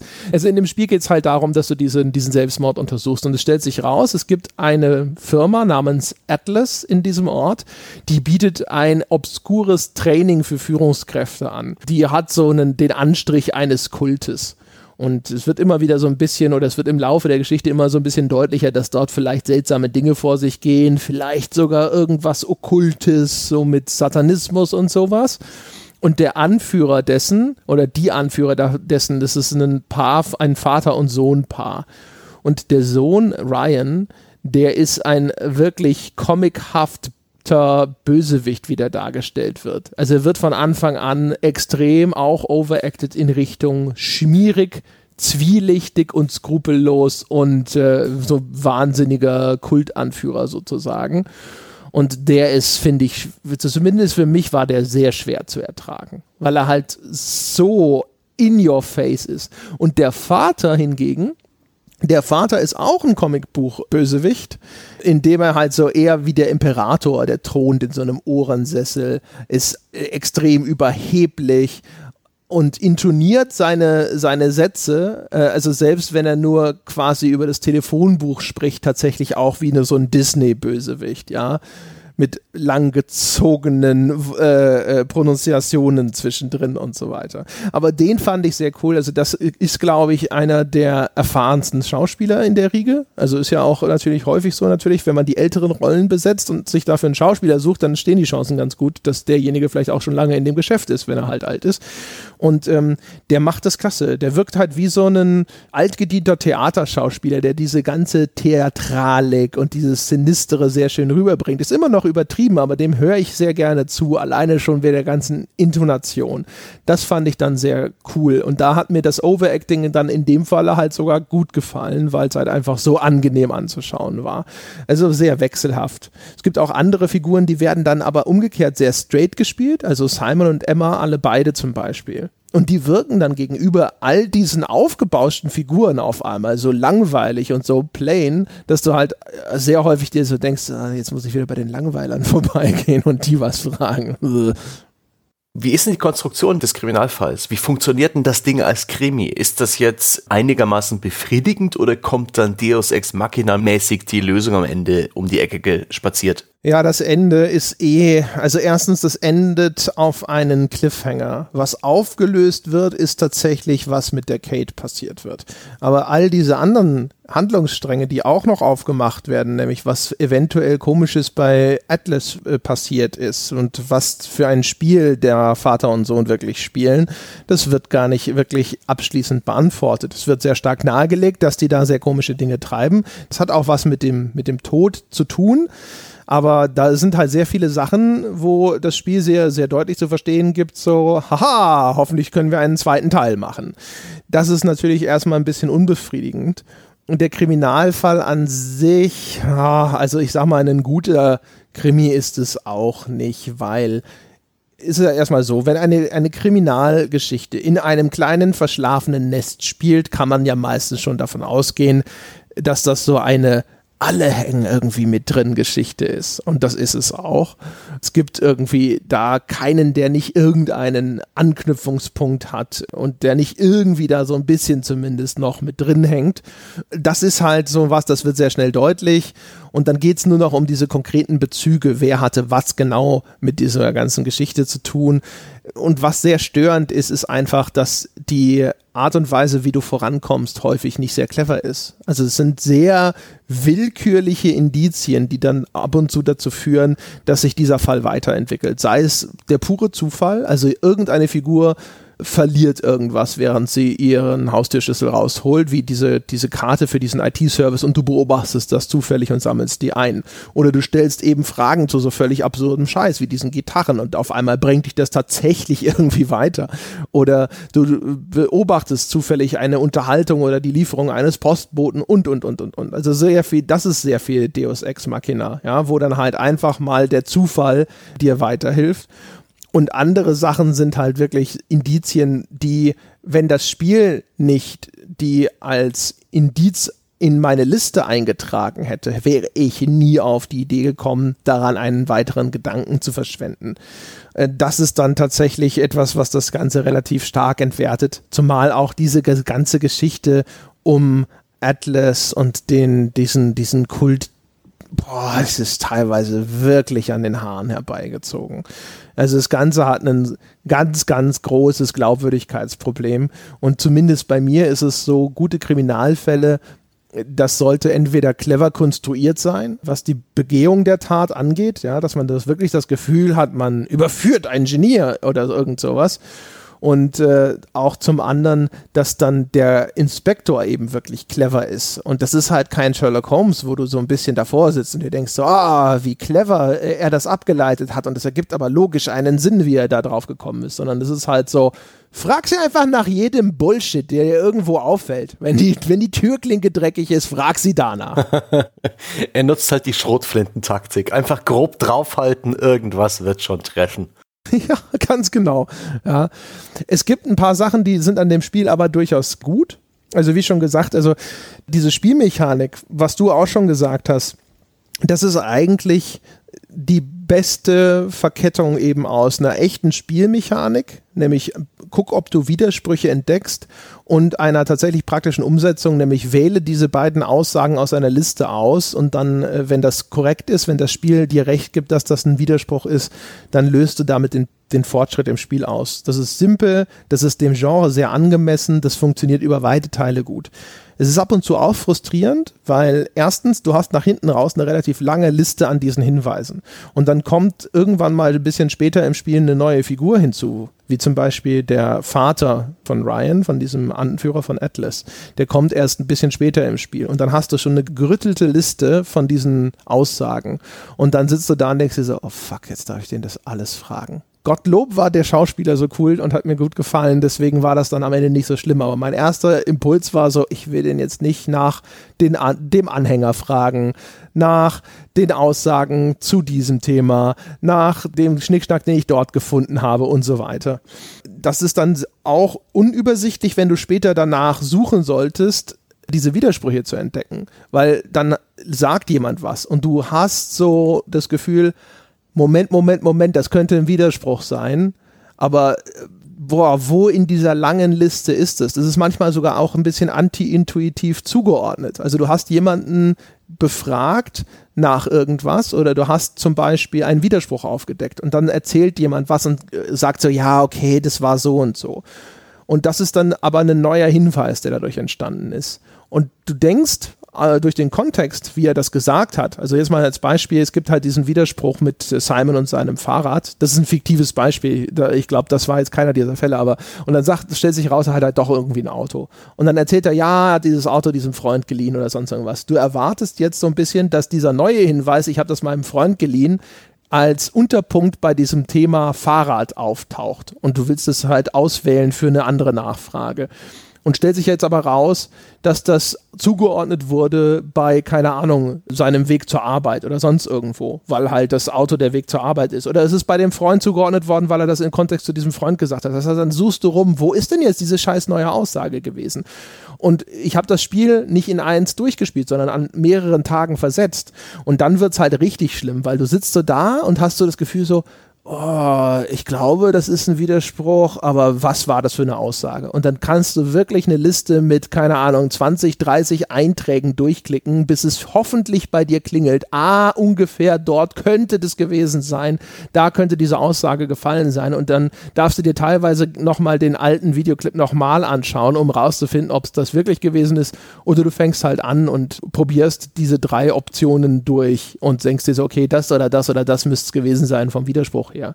Und genauso hast du manchmal die Situation, dass für dich einigermaßen offensichtlich tatsächlich ein Widerspruch entstanden ist. Also wenn zum Beispiel Emma behauptet, ja, äh, sie hatte jetzt in letzter Zeit nicht so viel Kontakt mit Kate und kannten sich nicht so gut, sie sind halt Jugendfreundinnen gewesen, aber in letzter Zeit nicht so sehr. Und dann erzählt sie dir aber das und das und das und das über Kate und denkst dir so, hey, so langsam ist es doch ein Widerspruch, ja. Die, die weiß viel zu viel über die, ist es aber nicht. Zumindest für das Spiel nicht. Ja, dazu kommt die Tatsache, dass ich zumindest am Anfang auch schon irgendwie gedacht habe, hey, wieso kann ich nicht die Aussagen anderer Leute mit den Aussagen meines aktuellen Gesprächspartners zusammensetzen. So nach dem Motto, aber alle anderen sagen, du kennst sie oder sowas, weil da gab es auch so mehrere Stellen, wo ich mir das gewünscht hätte. Aber immerhin funktioniert es ja einigermaßen im Rahmen seiner, seiner Konstruktion und seiner Möglichkeiten. Da bin ich ganz zufrieden. Gibt es eigentlich irgendein Element von Interaktivität, von Entscheidungen, die man trifft? Nee, ne? Nee, eigentlich nicht. Es gibt äh, auch später im Spiel übrigens äh, Situationen, wo es dann so ein bisschen wieder willkürlich wird, wie es weitergeht. Da musst du dann zum Beispiel an eine bestimmte Stelle gehen, weil da passiert halt irgendwas, wenn du da hinkommst. Das sind aber äh, grundsätzlich eigentlich immer Orte, an die du eigentlich gar nicht mehr zurückgehst. Also es gibt zum Beispiel den Steg, da wo Kate ertrunken ist. Und da findest du am Anfang einen Hinweis, so ein Amulett ist da. Und danach, wenn du da hingehst, ist da nichts mehr. Da läuft Jenksy halt hin und dann guckt er sich um und du kannst nichts anklicken und du gehst wieder weg. Das machst du dreimal und denkst dir so, alles klar, das ist abgehakt. Und dann gibt es sehr viel später im Spiel aber auf einmal eine Szene, die passiert halt, wenn du da wieder hingehst. Aber es gibt keinen Grund, wieder dahin zu gehen. Und das ist dann halt echt so, du rennst dann halt durch diesen blöden Ort und benutzt natürlich ab dem Punkt auch nur noch die Minimap, um dich fortzubewegen. Also du kannst dich sozusagen so äh, auf diesen, diesen Weg, durch diesen, diesen zentralen Weg, der durch den Ort und dann bis raus durch den Wald zu diesem Atlasgebäude führt, kannst du dich sozusagen linear durch diesen Ort klicken. Das machst du aber ab einem gewissen Punkt nicht mehr, sondern du gehst immer auf die Karte und sagst, okay, ich gehe jetzt zu dem Haus von denen, weil den will ich fragen. Und dann zu dem Haus und dann dahin und dann dahin. Und ich bin wirklich an der Stelle echt lange und durch die Gegend geirrt und habe gedacht, so, wen, wen, soll ich denn noch was fragen? Ich muss irgendwo einen Widerspruch übersehen haben, weil ich habe alle Fragen durch und habe dann da echt ewig gebrütet, wo habe ich diese Contradiction, wie das Spiel heißt, übersehen und dann habe ich gedacht, okay, vielleicht habe ich irgendwo ein Objekt übersehen. Und das kann einem durchaus passieren, weil die Objekte, die sind teilweise nicht mal im Bild zu sehen, sondern du bist auf einem dieser typischen Screens und dann ist unten eine Lupe eingeblendet. Und wenn du auf die Lupe klickst, dann hebt er halt das auf, was dort zu finden ist. Also zum Beispiel dieser Türöffner, den verliert jemand vor dem Atlas-Gebäude, aber den siehst du nicht da liegen, sondern da ist halt die Lupe auf einmal beziehungsweise den, ich glaube, den findet er automatisch, aber es gibt halt andere Sachen, die halt nicht im Bild zu sehen sind oder sehr, sehr klein im Bild zu sehen sind und dann musst du halt auf diese Lupe achten. Also bin ich halt rumgelaufen, habe geguckt, habe ich irgendwo die scheiß Lupe übersehen und dann bin ich zufällig da nochmal hingestolpert und dann passiert halt auf einmal dieses sozusagen geskriptete Ereignis, das da getriggert wird und dann ging es weiter und das ist dann halt so der Moment, wo du echt so denkst, so ey, fuck you Game, fuck you. Ich habe dann meistens viel schneller als du. Ja, ich habe dann nicht so den, den Stolz, die Hilfefunktion genutzt. Und die ist ganz gut. Die äh, gibt dir nicht zu, zu konkrete Tipps und äh, ja, hat mich immer in die richtige Richtung gestupst. Aber ich denke, wir sollten mal zum letzten Spiel kommen, oder? Ja, also äh, das können wir machen. Ich würde eine Sache noch sagen wollen, und zwar, was ich tatsächlich so ein bisschen mitgenommen habe aus Contradiction ist, dass ich, die haben offensichtlich lauter echte Locations einfach als Set benutzt. Und dementsprechend gehst du in so einen Schuppen und der ist halt wirklich realistisch zugeschissen mit altem, ranzigen Kram. Also ich vermute, dass die da einfach halt einen echten Lagerraum genommen haben, wo Leute über Jahre, Jahre hinweg halt einfach Kram reingeschmissen haben, den sie nicht mehr brauchen. Und das sieht so schön authentisch aus. Das ist halt echt, echt cool. Also wenn das gestellt ist, hätten sie einen fantastischen Set-Designer, das kann ich allerdings einigermaßen ausschließen, weil da, wo dann tatsächliches Set-Design gefragt ist, ist es grauenvoll. Ja, also, das sind das ist in, an den Momenten, wo das Spiel einen Ort benutzt, den es real so vorgefunden hat. Da ist es dann sehr cool, weil sieht erstaunlich realistisch aus. Und dann ist dann halt so, jetzt muss man aber das Objekt XY dort finden. Du findest halt in diesem Schuppen zum Beispiel hinter so einem Briefumschlag und da siehst du das einfach halt in dieses ganze Zeug hat man halt einfach mal so einen Briefumschlag reingesteckt, der da ohne jeden Kontext und ohne irgendeine Logik auf einmal rumliegt. Und auch wenn dann, es gibt so ein Gewächshaus, das Gewächshaus ist halt aber leer und dann, dann sind da so, so einfach so zwei Töpfe Pfefferminze aus dem Supermarkt mal reingestellt worden. Ja, also immer da, wo sie dann wirklich die, mit der, äh, eine Ausstattung betreiben mussten, da ist es katastrophal schrecklich, was daran liegt, dass das halt einfach ein so gut wie null Budget hatte.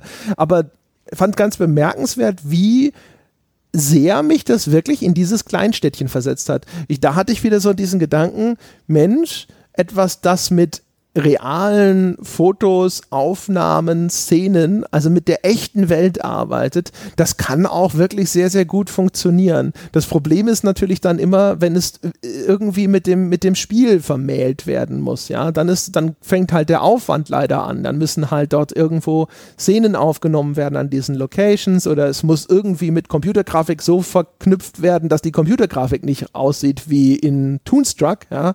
Also total fake, also außer es ist ein, eine Prämisse da, wie bei Toonstruck, wo das trotzdem einen Sinn ergibt.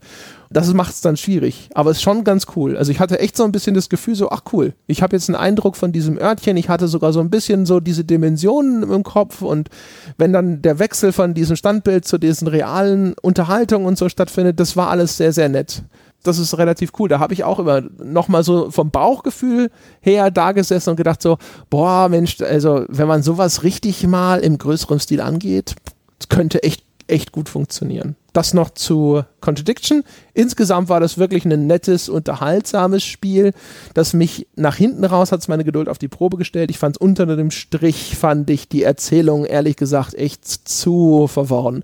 Auch da tue ich mich schwer mit einer echten Empfehlung, obwohl es nicht wirklich schlecht war. Na dann kommen wir zu The Bunker, dem letzten FMV-Spiel im Quartett. Das habe ich mir gegeben. The Bunker hat von all den Spielen meiner Meinung nach die beste Prämisse. Man spielt John, heißt der John? Ich glaube, er heißt John. Er heißt John. Ja, John. Man spielt John. Und John wurde geboren in dem Moment, als Panik erfüllt äh, gutes Rudel Menschen, ich glaube um die 60 Mann, sich in einen Bunker in Großbritannien flüchten, einen nuklearen Notfallbunker in den 80ern und über ihn dann der nukleare Krieg durchgeführt wird. In dem Moment wird er geboren. Die nächste Szene ist dann äh, 20, 30 Jahre später. Dann ist er schon ein junger Mann und seine Mutter stirbt und danach ist er der einzige Überlebende in diesem Bunker. Und äh, das ist auch sehr gut gemacht. Er folgt dann erst seiner täglichen Routine, die aus Checklisten und Protokollen besteht. Und äh, seine Mutter bläut ihm noch ein, solange du dich daran hältst, ist alles gut. Aber dann fällt irgendwas aus im Bunker und er stapft los und versucht, das zu beheben. Etwas, das ihm viel Angst bereitet und das ist so generell das Setup des Spiels. Es ist ein Adventure Light mit ein paar Hotspots, mit einem Hauch von Inventory und praktisch keiner Herausforderung. Es ist sehr einfach. Es gibt nicht allzu viele Räume. Es ist sehr linear.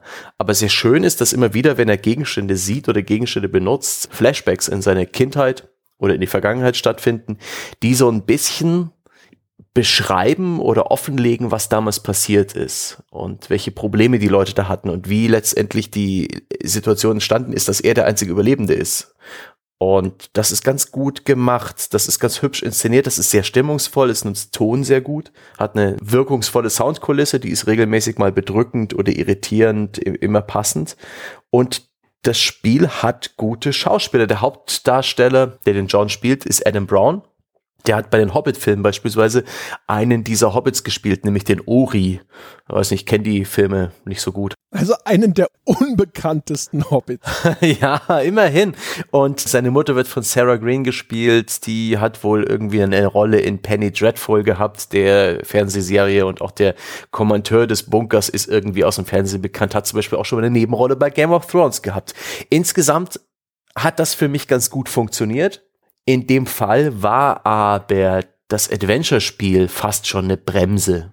Denn das war so simpel, so einfach und vor allen Dingen so zäh inszeniert.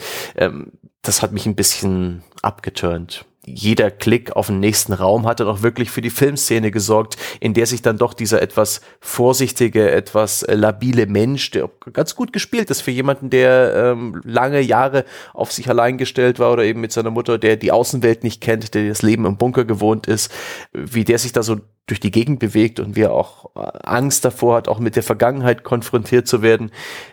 Das ist ganz ordentlich, aber es war zu viel Leerlauf für mich drin in dem Moment, zumal es ohnehin nicht so viel Story gibt, die sich in dem Spielverlauf entfaltet. Alles, was man spielt, kann man in einem Satz zusammenfassen. Etwas geht kaputt, John versucht es zu reparieren. Punkt. Und das ist nicht allzu dramatisch. Es kommt dann schon ein bisschen was Dramatischeres, was auch ganz gut gespielt ist, aber es ist insgesamt nicht viel das Spiel lebt vor allen Dingen durch diese Flashbacks und dieses Puzzle, was sich langsam zusammensetzt, was dann auch irgendwo eine Art Conclusion hat, so, eine, so einen leichten Twist hinten raus, der ist auch ganz gut gemacht. Aber das ist für mich wie ein Knochen mit etwas zu wenig Fleisch dran. Außerdem hat das Ding, es ist komplett in einem echten britischen Nuklearbunker gedreht worden. Diesbezüglich ist die Kulisse toll. Das ist alles wunderbar trist. Es gibt schönes Environmental Storytelling. Man kann sich da Protokolle durchlesen, irgendwelche Karten anschauen, Hinweise. Das ist echt fein gemacht. Da gibt es immer wieder ein paar Hotspots. Aber immer wieder gibt's richtig, richtig billige Kulisse. Immer dann, wenn es spezifisch wird, genauso wie vielleicht bei Contradiction. Da gibt's zum Beispiel irgendwelche Luftfilter, die man auswechseln muss. Die sind so billig aus Schaumstoff zusammengebaut. Es gibt einen Strahlenschutzanzug, der wie für fünf Euro aus dem Militärladen zusammengekauft aus irgendwelchen Resten. Naja. und generell für mich als jemanden, der so ein bisschen auf, auf sowas Wert legt, erscheint mir das Filmmaterial als reichlich verrauscht. Also digitales Rauschen ist omnipräsent und das ist nicht unbedingt mein Ding. Aber ansonsten eine ganz schöne Erfahrung. Ich habe jetzt eh viel zu lange monologisiert. Du hast doch auch reingespielt. Was, was war denn so dein Gefühl? Also zuerst muss ich ja jetzt das erzählen, was ich vor der Aufnahme angedeutet habe, ja, dass du mich nämlich hoffentlich nur versehentlich voll verarscht hast. Weil wir haben gestern drüber gesprochen und ich habe gesagt, jetzt spiele ich in The Bunker noch rein und du hast mir geschrieben, Spiel bis Routine 2. und ich habe dann festgestellt, dass die einzelnen Sequenzen in diesem Ding übertitelt sind mit sowas wie Radiation und so. Und dann habe ich gedacht, du meinst also einen Abschnitt, der betitelt ist mit Routine 2. Oh nein, nein, nein, nein. Ich und, meine am Anfang. Ja, aber das wusste ich nicht. Und dann habe ich gespielt und gespielt und dann habe ich es durchgespielt, weil ich oh nein. gedacht habe, Sebastian hat gesagt, spiel bis Routine 2. Da spielst du halt nochmal weiter. Und oh Gott. saß ich und saß ich und auf einmal war das Spiel zu Ende. Und ich dachte dann so, oh fuck, er hat wahrscheinlich einfach nur gemeint bis zur zweiten Routinesituation. Du hättest wahrscheinlich schon viel früher einfach aufhören können. Oh Gott, wie lange bist du gestern wach gewesen? Ich, dann habe ich dich ja bestimmt bis äh, zwei, drei wach gehalten, oder? Ja, ja, halb drei war es dann. Oh fuck. Aber das war halt so geil, weil ich dachte so, okay, okay, also er wird schon seine Gründe gehabt haben, da passiert bestimmt was besonders Dramatisches, da kommt der Twist oder sowas. Na, da hast du ja, da hast du ja zumindest das Ende mitbekommen. Ja. Man hat es ja schon ein bisschen vorher ahnen können, aber der Twist oder diese ganze Konstruktion, wo man dann erfährt, was wirklich im Bunker passiert ist, ist ganz gut gemacht, finde ich.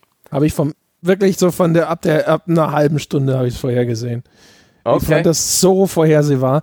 Die Auflösung, also das, was so als Twist präsentiert wird, fand ich total. Hm. Es gibt einen sehr netten Kreisschluss in dem Spiel.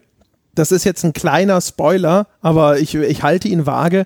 Und zwar, das Spiel beginnt bei der Geburt und die erste Aktion, die du im Spiel ausführen kannst, ist drauf zu klicken, zu atmen, ja, und dann dann atmet das Kind zum ersten Mal und fängt an zu plärren. Und das ist auch das Letzte, was du im Spiel machen kannst, das Atmen. Da gibt es ja jetzt verschiedene Möglichkeiten, was das sein kann. Das werde ich jetzt nicht verraten, deswegen sage ich, es ist nur ein kleiner Spoiler. Das fand ich aber sehr nett gemacht. Ja. Und es hat viele so kleine Nettigkeiten insgesamt, die mir gefallen haben. Es macht zum Beispiel etwas, was an sich für dieses Genre sehr geschickt ist, nämlich es wechselt manchmal in eine in der Umgebung angesiedelte Bildquelle. Dann gibt es Bilder aus Überwachungskameras. Sowas finde ich eigentlich ganz clever. Das ist ja sozusagen im Genre historisch schon in Titeln wie Night Trap angelegt. Night Trap ist so ein bekanntes frühes FMV-Spiel. Da beobachtet man auch über Überwachungskameras so Teenies, die von, glaube ich, einem Serienmörder verfolgt werden.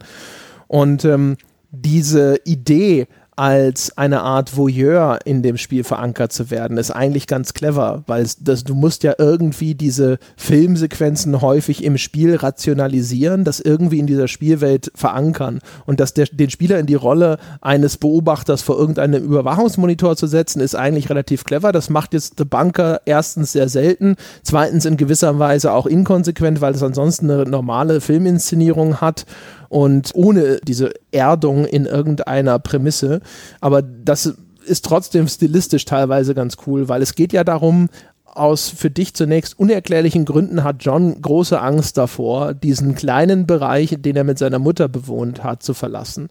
Und das hat einen starken Horroreinschlag in der Art, wie das präsentiert wird. Also am Anfang habe ich immer noch gedacht, okay, irgendwelche Zombies, Mutanten, sonst irgendwas sitzen da noch im Keller. Das Studio, das das gemacht hat, ist auch ein Studio, das sonst viele so kleine Independent Billig Horrorfilme produziert hat.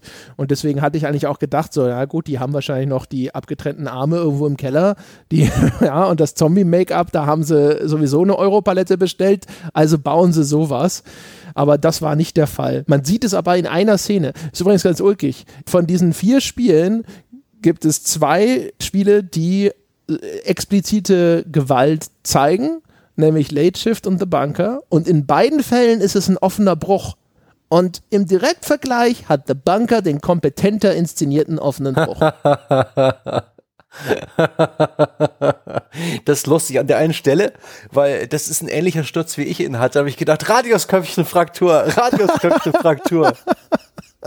War dann aber der, der Klischee-offene Bruch. Und ja, ähm, der bei The Bunker, das äh, eine eklige Szene, wie er versucht, wie er ihn einfach reindrückt, was für ein Bullshit. Ja, und da habe ich auch gedacht so, okay, du bist tot, ja. Die Infektion wird dich killen, tut mir echt leid, aber das war's für dich. ja. Aber das, das muss man ihm andererseits auch zugutehalten. Also es schafft es in dem Moment eine sehr intensive Szene zu inszenieren, wo er sich verletzt und dass diese durchaus widerliche Verletzung dann in irgendeiner Form behandeln muss. Das ist tatsächlich ein Moment, der äh, sozusagen also von der emotionalen Wirkung in den anderen Titeln nicht vorgekommen ist. Jetzt ist es natürlich nicht allzu schwierig, solange du die nötige Kompetenz bei deinem Maskenbildner hast, ja, dir da eine Emotion zu entlocken, indem du einfach eine relativ widerliche Szene hast. Aber immerhin, ja, das ist, das, das sticht schon sozusagen hervor. Ansonsten, ja, mein Gott, ne? Also, so wie ich vorhin gesagt habe, Contradiction is so overacting the game, ist halt the Bunker Click the Hotspot the game. Also, das ist halt so die simpelste Variante eines Telltale-Spiels im Grunde genommen. Es ist eigentlich auch ein interaktiver Film, aber viel stärker unterbrochen, indem es dir eben verschiedene Interaktionspunkte anbietet und sagt, klick die an und dann kriegst du ein Video und klick den an und dann kriegst du ein Video. Und das sind dann halt eben sehr häufig auch Videos, wie jemand eine Schublade öffnet. Ja. ja. Und dann sagt, ich brauche das nicht. Ja, genau. Was ja schon immer ein großes Problem dieses Genres gewesen ist. In Phantasmagoria war das auch schon so. Das ja zur Hälfte, das ist ja so eine Chimäre aus Videosequenzen und einem richtigen Point-and-Click-Adventure. Und da war es auch schon immer unerträglich. Du wolltest schon irgendwie gar kein Objekt untersuchen, weil das bedeutet, das kommt ein Einspieler, wie der Typ dieses Objekt in die Hand nimmt, nach links und rechts dreht, wieder hinstellt. Und das war's, weil das halt keine Relevanz hat, aber irgendjemand gedacht hat, es ist eine tolle Idee, dass wir halt ganz viele Objekte haben, die unsere Figur sich mal anguckt, ja. Mal schauen, wie der Lippenstift aussieht. Holen wir es doch mal aus der Schublade raus, ja, damit es der Zuschauer nämlich auch überhaupt sehen kann, legen es wieder zurück und das war's. Obwohl ich der Meinung bin, dass The Bunker als interaktiver Film aller Late Shift nicht so gut funktionieren würde, denn ich bin der Meinung, das Spiel braucht schon so ein bisschen den Leerlauf, die Ruhe, damit eben diese Flashbacks funktionieren und damit sich langsam die Story zusammensetzt. Das würde als zusammenhängender Film einfach insgesamt komisch wirken. Ich mag es, dass mir das Spiel die Chance lässt, einfach so mich umzuschauen, äh, dieses Environmental Storytelling anzuschauen, obwohl das in dem Fall natürlich auch so ist, du klickst es eh an, weil du nicht weißt, ob das dich jetzt voranbringt, aber es ist eine nette Option, dass man eben sich da ein bisschen einlesen kann in den Protokollen, in den Computerterminals, so Fallout-mäßig fast schon. Ist ja generell eine, eine Konstruktion, die sehr an so ein Fallout Vault erinnert. Letztendlich hätte man auch deutlich mehr draus machen können. Diese Konstruktion der ganzen Geschichte, wie es aufgelöst wird, das hat was von so einem, ja, von so einem Horror- oder äh, Thriller-Kurzfilm, ich hätte das gerne in groß gehabt, in etwas komplexer, in etwas ausgefuchster, weil ich bin Zacker für solche Kammerspiele, alles was auf begrenztem Raum spielt, Zugfilme, ja, Leute sind irgendwo eingesperrt in einer Lagerhalle, Filme, all sowas, begrenztes Personal, begrenzter Ort und dann einfach nur viele Dialoge und eine tolle Konstruktion, sowas liebe ich und ich hatte am Anfang so ein bisschen die Hoffnung, dass das Spiel in diese Richtung geht aber das war es dann am Ende doch nicht. Also das ist so eh, so glaube ich schon so die, die erste Quintessenz aus diesem FMV-Experiment. Ich hatte echt über alle Titel immer hinweg das Gefühl, da steckt Potenzial drin. Da könnte was richtig Cooles gemacht werden. Und viel davon scheitert einfach an den Produktionsbudgets, an dem Umfang, in dem diese Spiele realisiert werden können. Ich fand zum Beispiel bei The Bunker, und da merkt man, dass das Leute gemacht haben, die in dem Genre Erfahrung haben, dass es seine Horroratmosphäre sehr, sehr schön etabliert. Also gerade am Anfang, wenn du zum ersten Mal in diese tieferen Gewölbe hinabsteigst sozusagen und die Figur erkennbar einfach eine panische Angst davor hat, einfach tiefer runterzugehen, da wird dir sehr effektiv das Gefühl vermittelt, dass da unten irgendwas Schlimmes lauert. Und gerade dadurch, dass es eine Film Sequenz ist, ja, und keine sehr stark abstrahierte Spielgrafik, hatte das für mich echt auch den Effekt wie in einem Horrorfilm. In dem Spiel, wenn die Grafik häufig sehr stark abstrahiert ist, habe ich viel weniger Angst davor, dass mich jetzt irgendwo ein Monster aus einer dunklen Ecke anspringt, weil ich schon weiß, dass das einfach aufgrund der grafischen Darstellung nicht wirklich erschreckend sein kann. Und bei einem Film habe ich sozusagen immer noch das Zutrauen, dass sie vielleicht in der Lage sind, wenn sie das geschickt auch inszenieren, dass sie vielleicht was wirklich Widerliches in der Hinterhand haben, ja was ich halt wirklich irgendwie furchteinflößend finde. Und das war zum Beispiel sehr effektiv. Es gibt eine Szene, da musst du so eine so, so, so, so, so ein Druckventil schließen und da bist du in so einer Art Kesselraum von irgendeinem so Ventilations- oder Heizungssystem und da bist du so zum ersten Mal so richtig tief hinabgestiegen und du weißt immer noch nicht, ist denn da unten jetzt, keine Ahnung, irgendwas Schreckliches oder sonst irgendwas? Oder, oder was ist da Schreckliches? Und dann gibt es da auch nur so zwei, drei Hotspots, die du anklicken kannst. Aber da muss ich echt so ein bisschen sagen, weil dann bin ich erst in die falsche Richtung gelaufen, musste wieder zurück und da hatte ich so ein leichtes Gefühl von so einem Druck, so, ah, fuck, fuck, fuck, fuck, fuck, nur raus hier wieder, ja. Das ist ein enger, abgegrenzter, klaustrophobischer Raum. Ich weiß nicht, was hier unten komisches vor sich geht. Ich will aus dieser Situation wieder raus. Das hat echt gut funktioniert. Das war sehr schön. Ansonsten war es teilweise halt auch wieder halt gehemmt durch den, einfach den Umfang seiner Möglichkeiten. Das, was du vorhin gesagt hast, ist übrigens aber auch ein sehr, sehr guter Punkt, den ich nochmal unterstreichen will. Dieses Auffinden von Dokumenten, das ist eigentlich ein sehr schöner Mechanismus für diese Art Spiel. Bei dem The Infectious Madness of Dr. Decker zum Beispiel, da gibt es auch ganz selten einzelne Hinweise, die du findest. Da gibt es so eine Aufzeichnung von einer Patientensitzung von Dr. Decker und einen Polizeibericht und so. Und weil das sonst so statisch ist und du immer nur diese Gesprächssituation mit den anderen Patienten hast, ist es wirklich eine Wohltat auf einmal da so ein bisschen rauszukommen aus dieser total uniformen Inszenierung und sich diese Beweise anzuschauen. Leider sind gerade diese Polizeidokumente, das sieht aus sogar wie gerenderte Clipboards oder einfach nur sehr steril abfotografierte Clipboards und es ist dann so dahingedingst und sieht einfach, ist einfach scheiße gemacht, leider.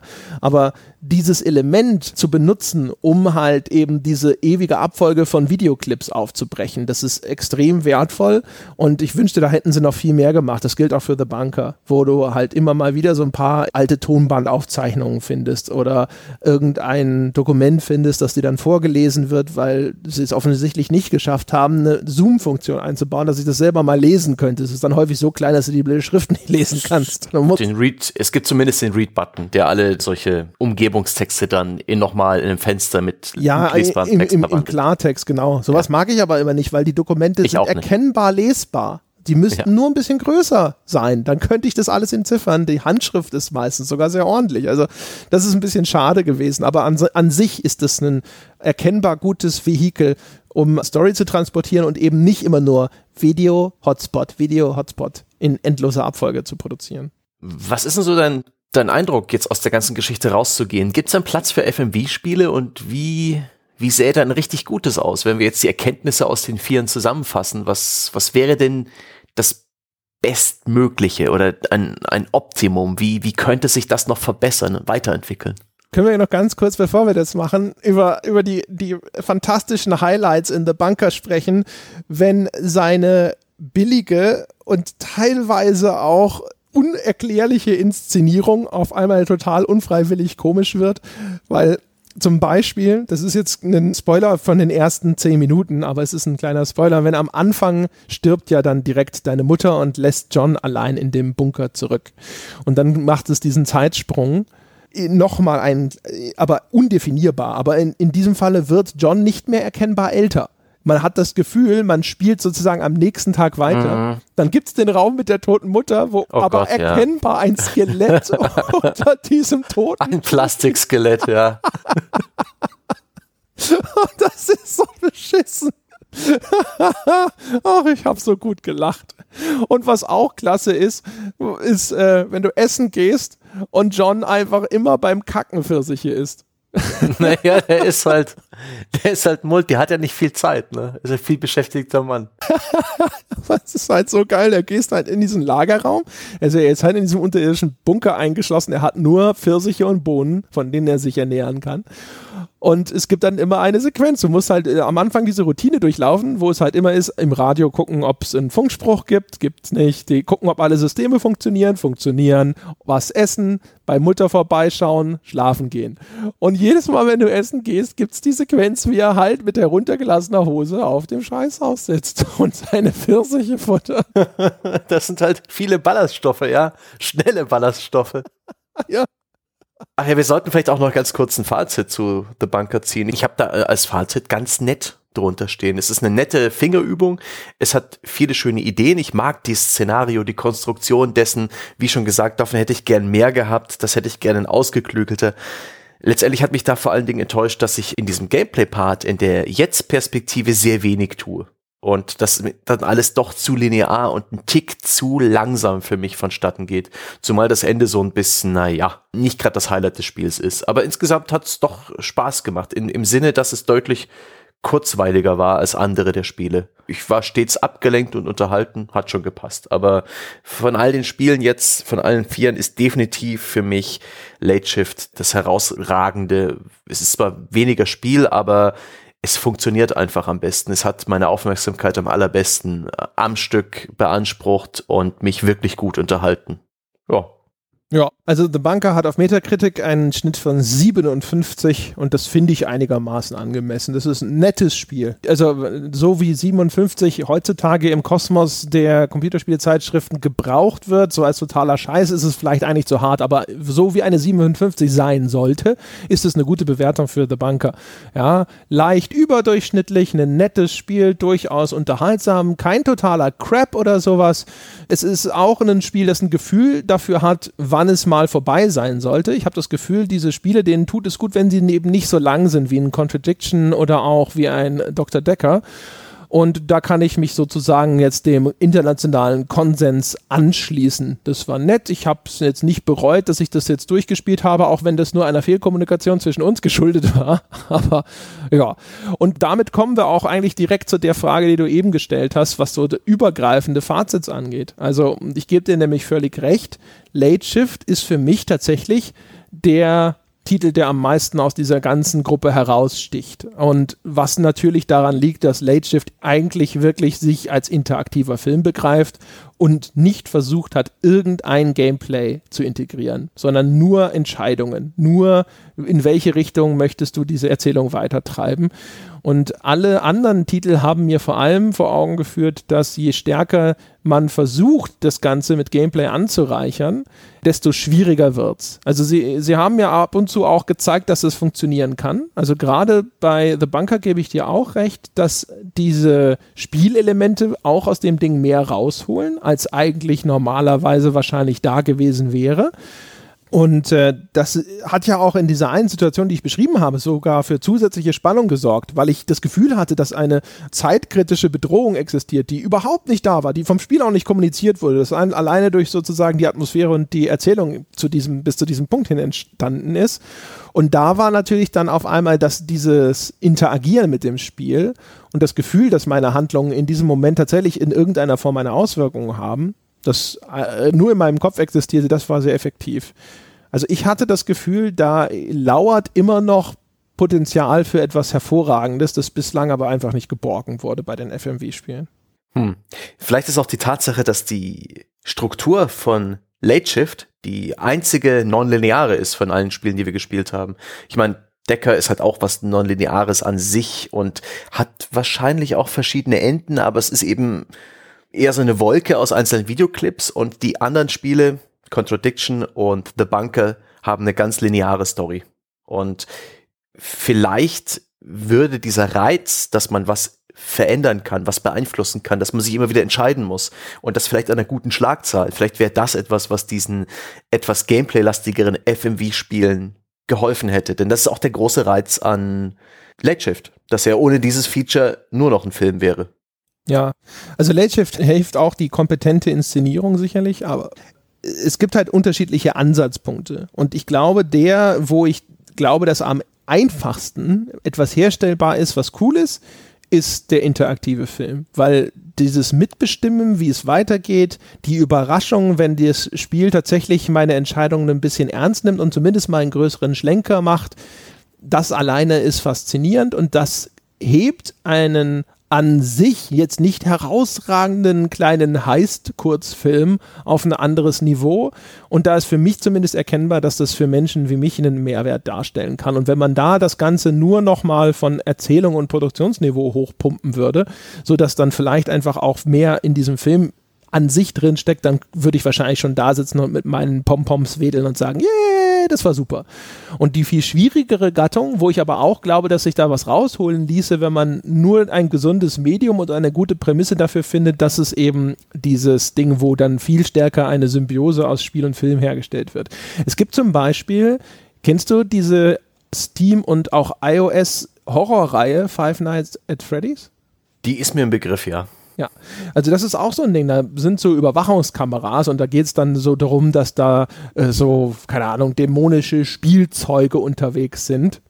Und äh, du musst halt immer gucken, wo die gerade sind und verhindern, dass die zu dir in diesen Kontrollraum vordringen äh, dürfen. Und das ist von dem Setup etwas, sowas lässt sich auch über ein FMV-Spiel zum Beispiel realisieren. Und ich kann mir sehr gut vorstellen, dass sowas sehr, sehr gut funktionieren kann. Also dieses, was ich vorhin schon beschrieben habe, etwas, wo die Prämisse Sinn ergibt, dass das über Videosequenzen abgefrühstückt wird. Das haben wir auch zum Beispiel bei Her Story gesehen. Das fand ich zum Beispiel auch sehr, sehr schön. Also wo man sich so diesen Kriminalfall zusammenpuzzeln musste und da hat es einen Sinn ergeben, diese Videofragmente sich in einem Polizeicomputer zusammenzusuchen und anders als bei Dr. Decker ist die Irritation auch nicht so groß, wenn dann mal irgendwo etwas nicht als Option zur Verfügung steht, weil man innerhalb von so einer Datenverwaltung halt sich denken muss, na gut, in dem dummen Computer Computersystem ist diese Funktion nicht verfügbar. Das ist ab und zu dort auch so eine etwas künstliche Hürde, aber die ist eher zu schlucken für den Spieler, als wenn in der Unterhaltung mit angeblich lebendigen Personen ständig nicht verstanden wird, was ich von denen will und das Spiel es erst begreift, wenn ich eigentlich eine sehr radebrechende, merkwürdige Konstruktion auf einmal eintippe. Ich glaube also, wenn man sich alleine Gedanken darüber macht, was ist denn das Setup, wie kann ich das logisch, glaubwürdig integrieren. Alleine das würde schon sehr helfen. Und man sollte immer, glaube ich, darauf achten, kurz. Möglichst kurz und dann von mir aus mit vielen Verzweigungen, dass mehrfache Durchgänge lohnend sind. Das ist auch so die Lektion aus sowas wie Late Shift und auch aus The Bunker. Die Spiele waren so kurz, dass sie mir nicht auf den Sack gehen konnten. Und das ist ein Fehler, den haben sowohl Dr. Decker als auch Contradiction gemacht, dass sie das Zeug in die Länge gezogen haben, weil auch in Contradiction, du verbringst so viel Spielzeit damit, mit Leuten belanglose Konversationen zu führen oder bei ihnen Dinge abzufragen, über die sie dir einfach gar nichts sagen können. Es gibt ja auch tatsächlich noch viele so interaktive Narrationen, gerade im Mobile-Bereich. Die funktionieren dann eher wie interaktive, ja, Choose Your Own Adventure Bücher. Das kann sein, dass es lediglich eine Dinnerparty ist, zeitgenössisch in den 30ern. Das war interessant. Den Titel weiß ich leider nicht mehr, wo man sich eben an die damaligen Benimmregeln hält oder eben ein Eklat verursacht und sowas. Da gibt's schon viele gute Vorlagen, um sowas auch mal mit Filmen umzusetzen. Was ich noch beobachtet habe, was mich überrascht hat, ist die Tatsache, dass diese neue Generation von FMV-Spielen, zumindest die vier Titel, die wir da vor uns hatten, dass da keine einzige für mich offensichtliche Greenscreen-Szene dabei war. Etwas, was früher omnipräsent war zur Ära der CD-Spiele. Das stimmt, ja. Da wurde halt auch nicht dann irgendein Science-Fiction-Fantasy-Szenario gewählt, wie jetzt so bei einem Command Conquer oder sowas wo dann halt notwendig wird, das dann irgendwo zu integrieren. Und es gibt auch keine echten Schauspieler, die in irgendwelche Spielszenen reinkopiert wurden. Da ist halt einfach auch alles auf Film gemünzt gewesen. Das stimmt schon. Aber. Und ist auch gut so, finde ich. Ja, absolut. Also das ist, glaube ich, auch heute, heute würde man das vielleicht kompetenter hinbekommen. Aber meistens, ich sag mal, da, äh, um eine gute Greenscreen-Szene zu inszenieren oder sowas, ist halt dann auch schon wieder einiges an Aufwand häufig notwendig. Ne? Also das muss dann perspektivisch passen, was man da einblendet und so weiter und so fort. Und da war es schon sehr löblich, dass die alle sich einfach irgendwelche passenden Schauplätze gesucht haben. Also es wurde auch schon häufig mit Bedacht ausgewählt, was ist die Prämisse und wie kann ich das an mein Produktionsniveau anpassen, ohne dass es schrottig aussieht. Das haben sie alle eigentlich relativ gut gemacht. Das muss man ihnen schon sagen. Die Schauspielleistungen sind halt, glaube ich, sehr, sehr wichtig, gerade für die Spiele, die sich dann entscheiden, diese sehr statischen Situationen herbeizuführen. Da hat halt Her Story einen Glücksgriff getan und hat, glaube ich, finde ich, eine sehr gute Schauspielerin gecastet. Bei Dr. Decker gab es, sage ich mal, keine Figur, die meiner Meinung nach richtig gut gespielt war. Das schwankte zwischen sehr amateurhaft, also wie gesagt, nie so auf dem Niveau André versucht zu schauspielern, wenn er ein Unboxing macht oder sowas. So schlimm war es nie. Aber halt einfach auf dem Niveau von Schauspieler sozusagen, war das halt immer eher so bestenfalls mittelmäßig. Und bei Contradiction zum Beispiel war es schwankend, da waren einige durchaus gut, auch halt in, innerhalb dieses Overacting-Kosmos und andere waren sehr flach. Und zum Beispiel, da gebe ich dir recht, bei The Bunker war, fand ich, die Hauptfigur war eigentlich auch also in, im Rahmen dessen ziemlich gut gemacht. Am Anfang habe ich noch gedacht, so, boah, hm, sind das eine komisch, komische Figur, auch ein komische Type und sowas. Und wenn es dann sich aber so rausstellt, dass das ja ein Kind ist, das in diesem Bunker aufgewachsen sein soll und überhaupt keinen Kontakt zur Außenwelt hatte und auch diese Psychose hat dann mit dem, was ihn da an vielleicht Gefahr erwartet, das macht es dann eigentlich relativ glaubwürdig. Und so nach einer, so einer Eingewöhnungsphase fand ich den dann eigentlich ganz cool. Und auch bei den Rückblenden zum Beispiel, die Schauspieler, die wirken alle sehr kompetent. Das war alles ziemlich cool gemacht. Aber das ist halt wichtig. Die, die Spiele brauchen halt das Budget oder eben das Glück oder das gute Casting für Leute, die in der Lage sind, diese kammerspielhaften Sachen zu tragen. Da brauchst du halt schon echt Leute, die, die was auf dem Kasten haben. Vielleicht entsteht ja eine, eine neue Ära der FMV-Spiele aus diesen ganzen Hobby-Filmemachern heraus, die auf erstaunlich professionellen Niveau unterwegs sind. Man denke an diesen Kultfilm Kung Fury, der vor einer Weile auch auf Steam veröffentlicht wurde, in deren Medienbibliothek, der sich auch ganz verspielt, sehr vielen Tropes und einer gewissen Inszenierung widmet. Und vielleicht hat ja einer dieser, dieser wirklich talentierten, wilden Filmemacher ja auch mal Lust, ähm, sich sowas zu widmen. Ich, ich glaube, es ist auch etwas, äh, eine Frage des Regisseurs und des Drehbuchs. Da, da fehlen vielleicht einfach die, die richtigen Leute die, die jungen Wilden, die jetzt aktuell gerade alle von äh, aus Richtung Hollywood in TV gehen und äh, ja, schauen wir mal. Hm. Ja, das ist halt so eine Spielwiese gefühlt für vielleicht wahrscheinlich so Filmstudenten, Abschlussarbeiten und solche Geschichten. Ne? da kannst du natürlich wahrscheinlich dann halt auch mal Glück haben und es entscheiden sich ausgerechnet so die, die ganz talentierten Leute, sowas zu machen. Und äh, manchmal kommt dann halt eben auch nur was in Anführungsstrichen raus, was halt, was ja völlig angemessen ist für Leute, die sozusagen dann vielleicht gerade erst ihr Studium abgeschlossen haben, was halt einfach so eine solide Arbeit ist. Ja. Man ist da halt einfach blöderweise ganz andere Dinge gewohnt, ne? produktionsqualitätsmäßig, inszenierungsmäßig und das bedienen diese Titel dann häufig nicht. Aber ich, ich bin auf jeden Fall rausgegangen. Es gibt ja immer so diese grundlegende Diskussion, hatten wir schon mal erwähnt, dass das etwas ist, was äh, das Computerspiel als Medium natürlich nicht nach vorne bringt, logischerweise. Das Computerspiel hat immer noch das Problem, dass es eher seine eigene Erzählsprache finden muss. Und diese Filmspiele sozusagen, die schubsen es natürlich automatisch noch viel mehr in die Richtung des Films, den es Teil seines Lebens kopiert hat. Es ist dann eher so ein Rückschritt, dann mehr Richtung Film zu gehen. Und aus dieser Perspektive, wie kann sich das Medium Computerspiel weiterentwickeln? Ja, da wird das wahrscheinlich, also das ist vielleicht eher sogar eine, eine Weiterentwicklung des Mediums Film als eine Weiterentwicklung vom Medium Computerspiel. Ja. Aber grundsätzlich würde ich halt trotzdem sagen, also mein Gefühl war immer, ich würde sowas sehr gerne haben wollen, in halt aber besser ja, und damit meine ich nicht nur aufwendiger produziert, sondern eben auch einfach mit viel mehr Bedacht und auch mit den nötigen, richtigen Entscheidungen dahinter. Und dann kann das echt cool sein. Also ich würde das nicht einfach abtun wollen als Bö und man will ja sich bei Filmen berieseln lassen und diese Knöpfchen drücken stört nur und so. Ich finde, das kann, je nachdem, in welcher Laune ich gerade bin, genau das sein, was ich möchte. Da kann ich nur zustimmen. Da bin ich regelrecht erschüttert darüber, dass zu allen großen Hollywood-Produktionen und anderen Sachen, so wie, wie populäre Serien, dass inzwischen da jetzt links und rechts sogenannte VR-Experiences entstehen, entstehen, die halt sich an ein sehr kleines Publikum wenden, die zum Teil auch für viel zu viel Geld verkauft werden, weil sie auch aufwendig in der Produktion sind. Wäre es dann nicht viel schöner, wenn man, sei es auch nur als Promo, ein paar nette, clever konstruierte, interaktive Filmgeschichten noch dazu stellt das wäre was. Das wäre auch was, das könnten alle genießen. Das kann man ja sogar als interaktives YouTube-Video mit diesen Annotations inszenieren. Aber mai.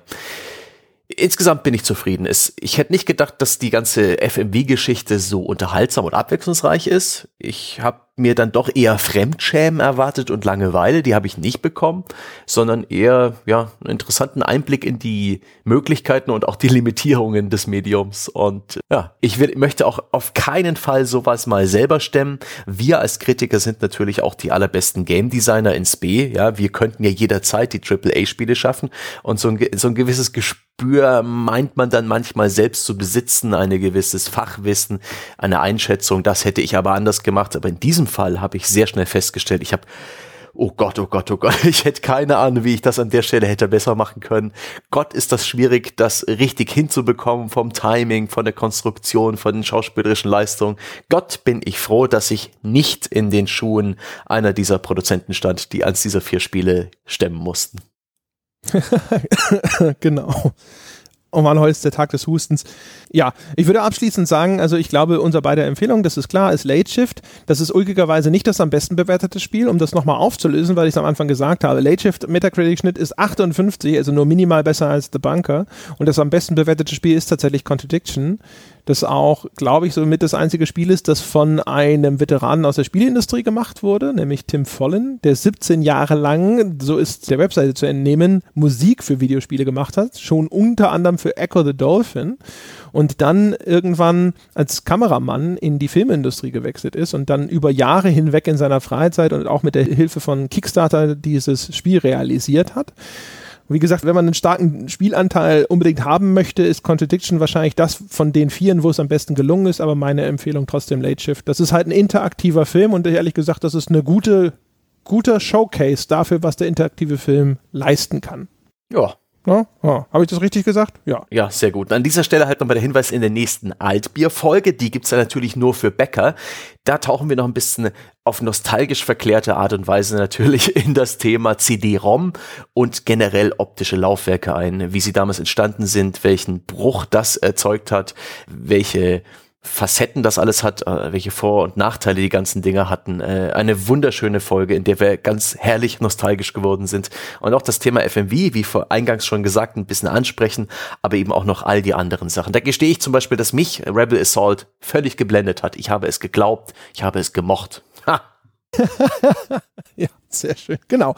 All das passiert äh, am Dienstag im Altbier. Das ist bekanntlich äh, dann aber für Bäcker ab 1 Dollar. Und damit, meine Damen und Herren, sind wir schon sozusagen im Schlussteil dieser Sendung. Denn Sie wissen ja, da draußen gibt es eine Sache, etwas, das nennt sich Patreon. Und dort können Sie Unterstützer dieses Podcasts werden. Und ab 1 Dollar kriegen Sie das erwähnte Eilbier, aber ab 5 Dollar kriegen Sie sämtliche fantastischen spielejournalistischen Bonusinhalte, die wir so produzieren. Und mein Gott, wie sich das lohnt für Sie. Ha! Dutzende Stunden an Bonusinhalten von ihrer bewährten, beliebten Auf ein Bier Crew. Das, ich kann es kaum erwarten, die zu hören, wenn ich das so erzähle. Wenn Sie aber keine Lust haben, Geld auszugeben, auf iTunes würden wir uns freuen, wenn Sie uns die verdiente 5-Sterne-Wertung TM geben würden. Dadurch bleiben wir in den iTunes-Charts sichtbar und können neue Menschen für unser Podcast-Projekt begeistern, die bislang noch gar nicht wissen, was ihnen entgeht. Und falls Sie Lust haben, mit uns über diese oder irgendeine andere Folge zu diskutieren, unter forum.gamespodcast.de wartet auf Sie das weltbeste Spieleforum. Punkt.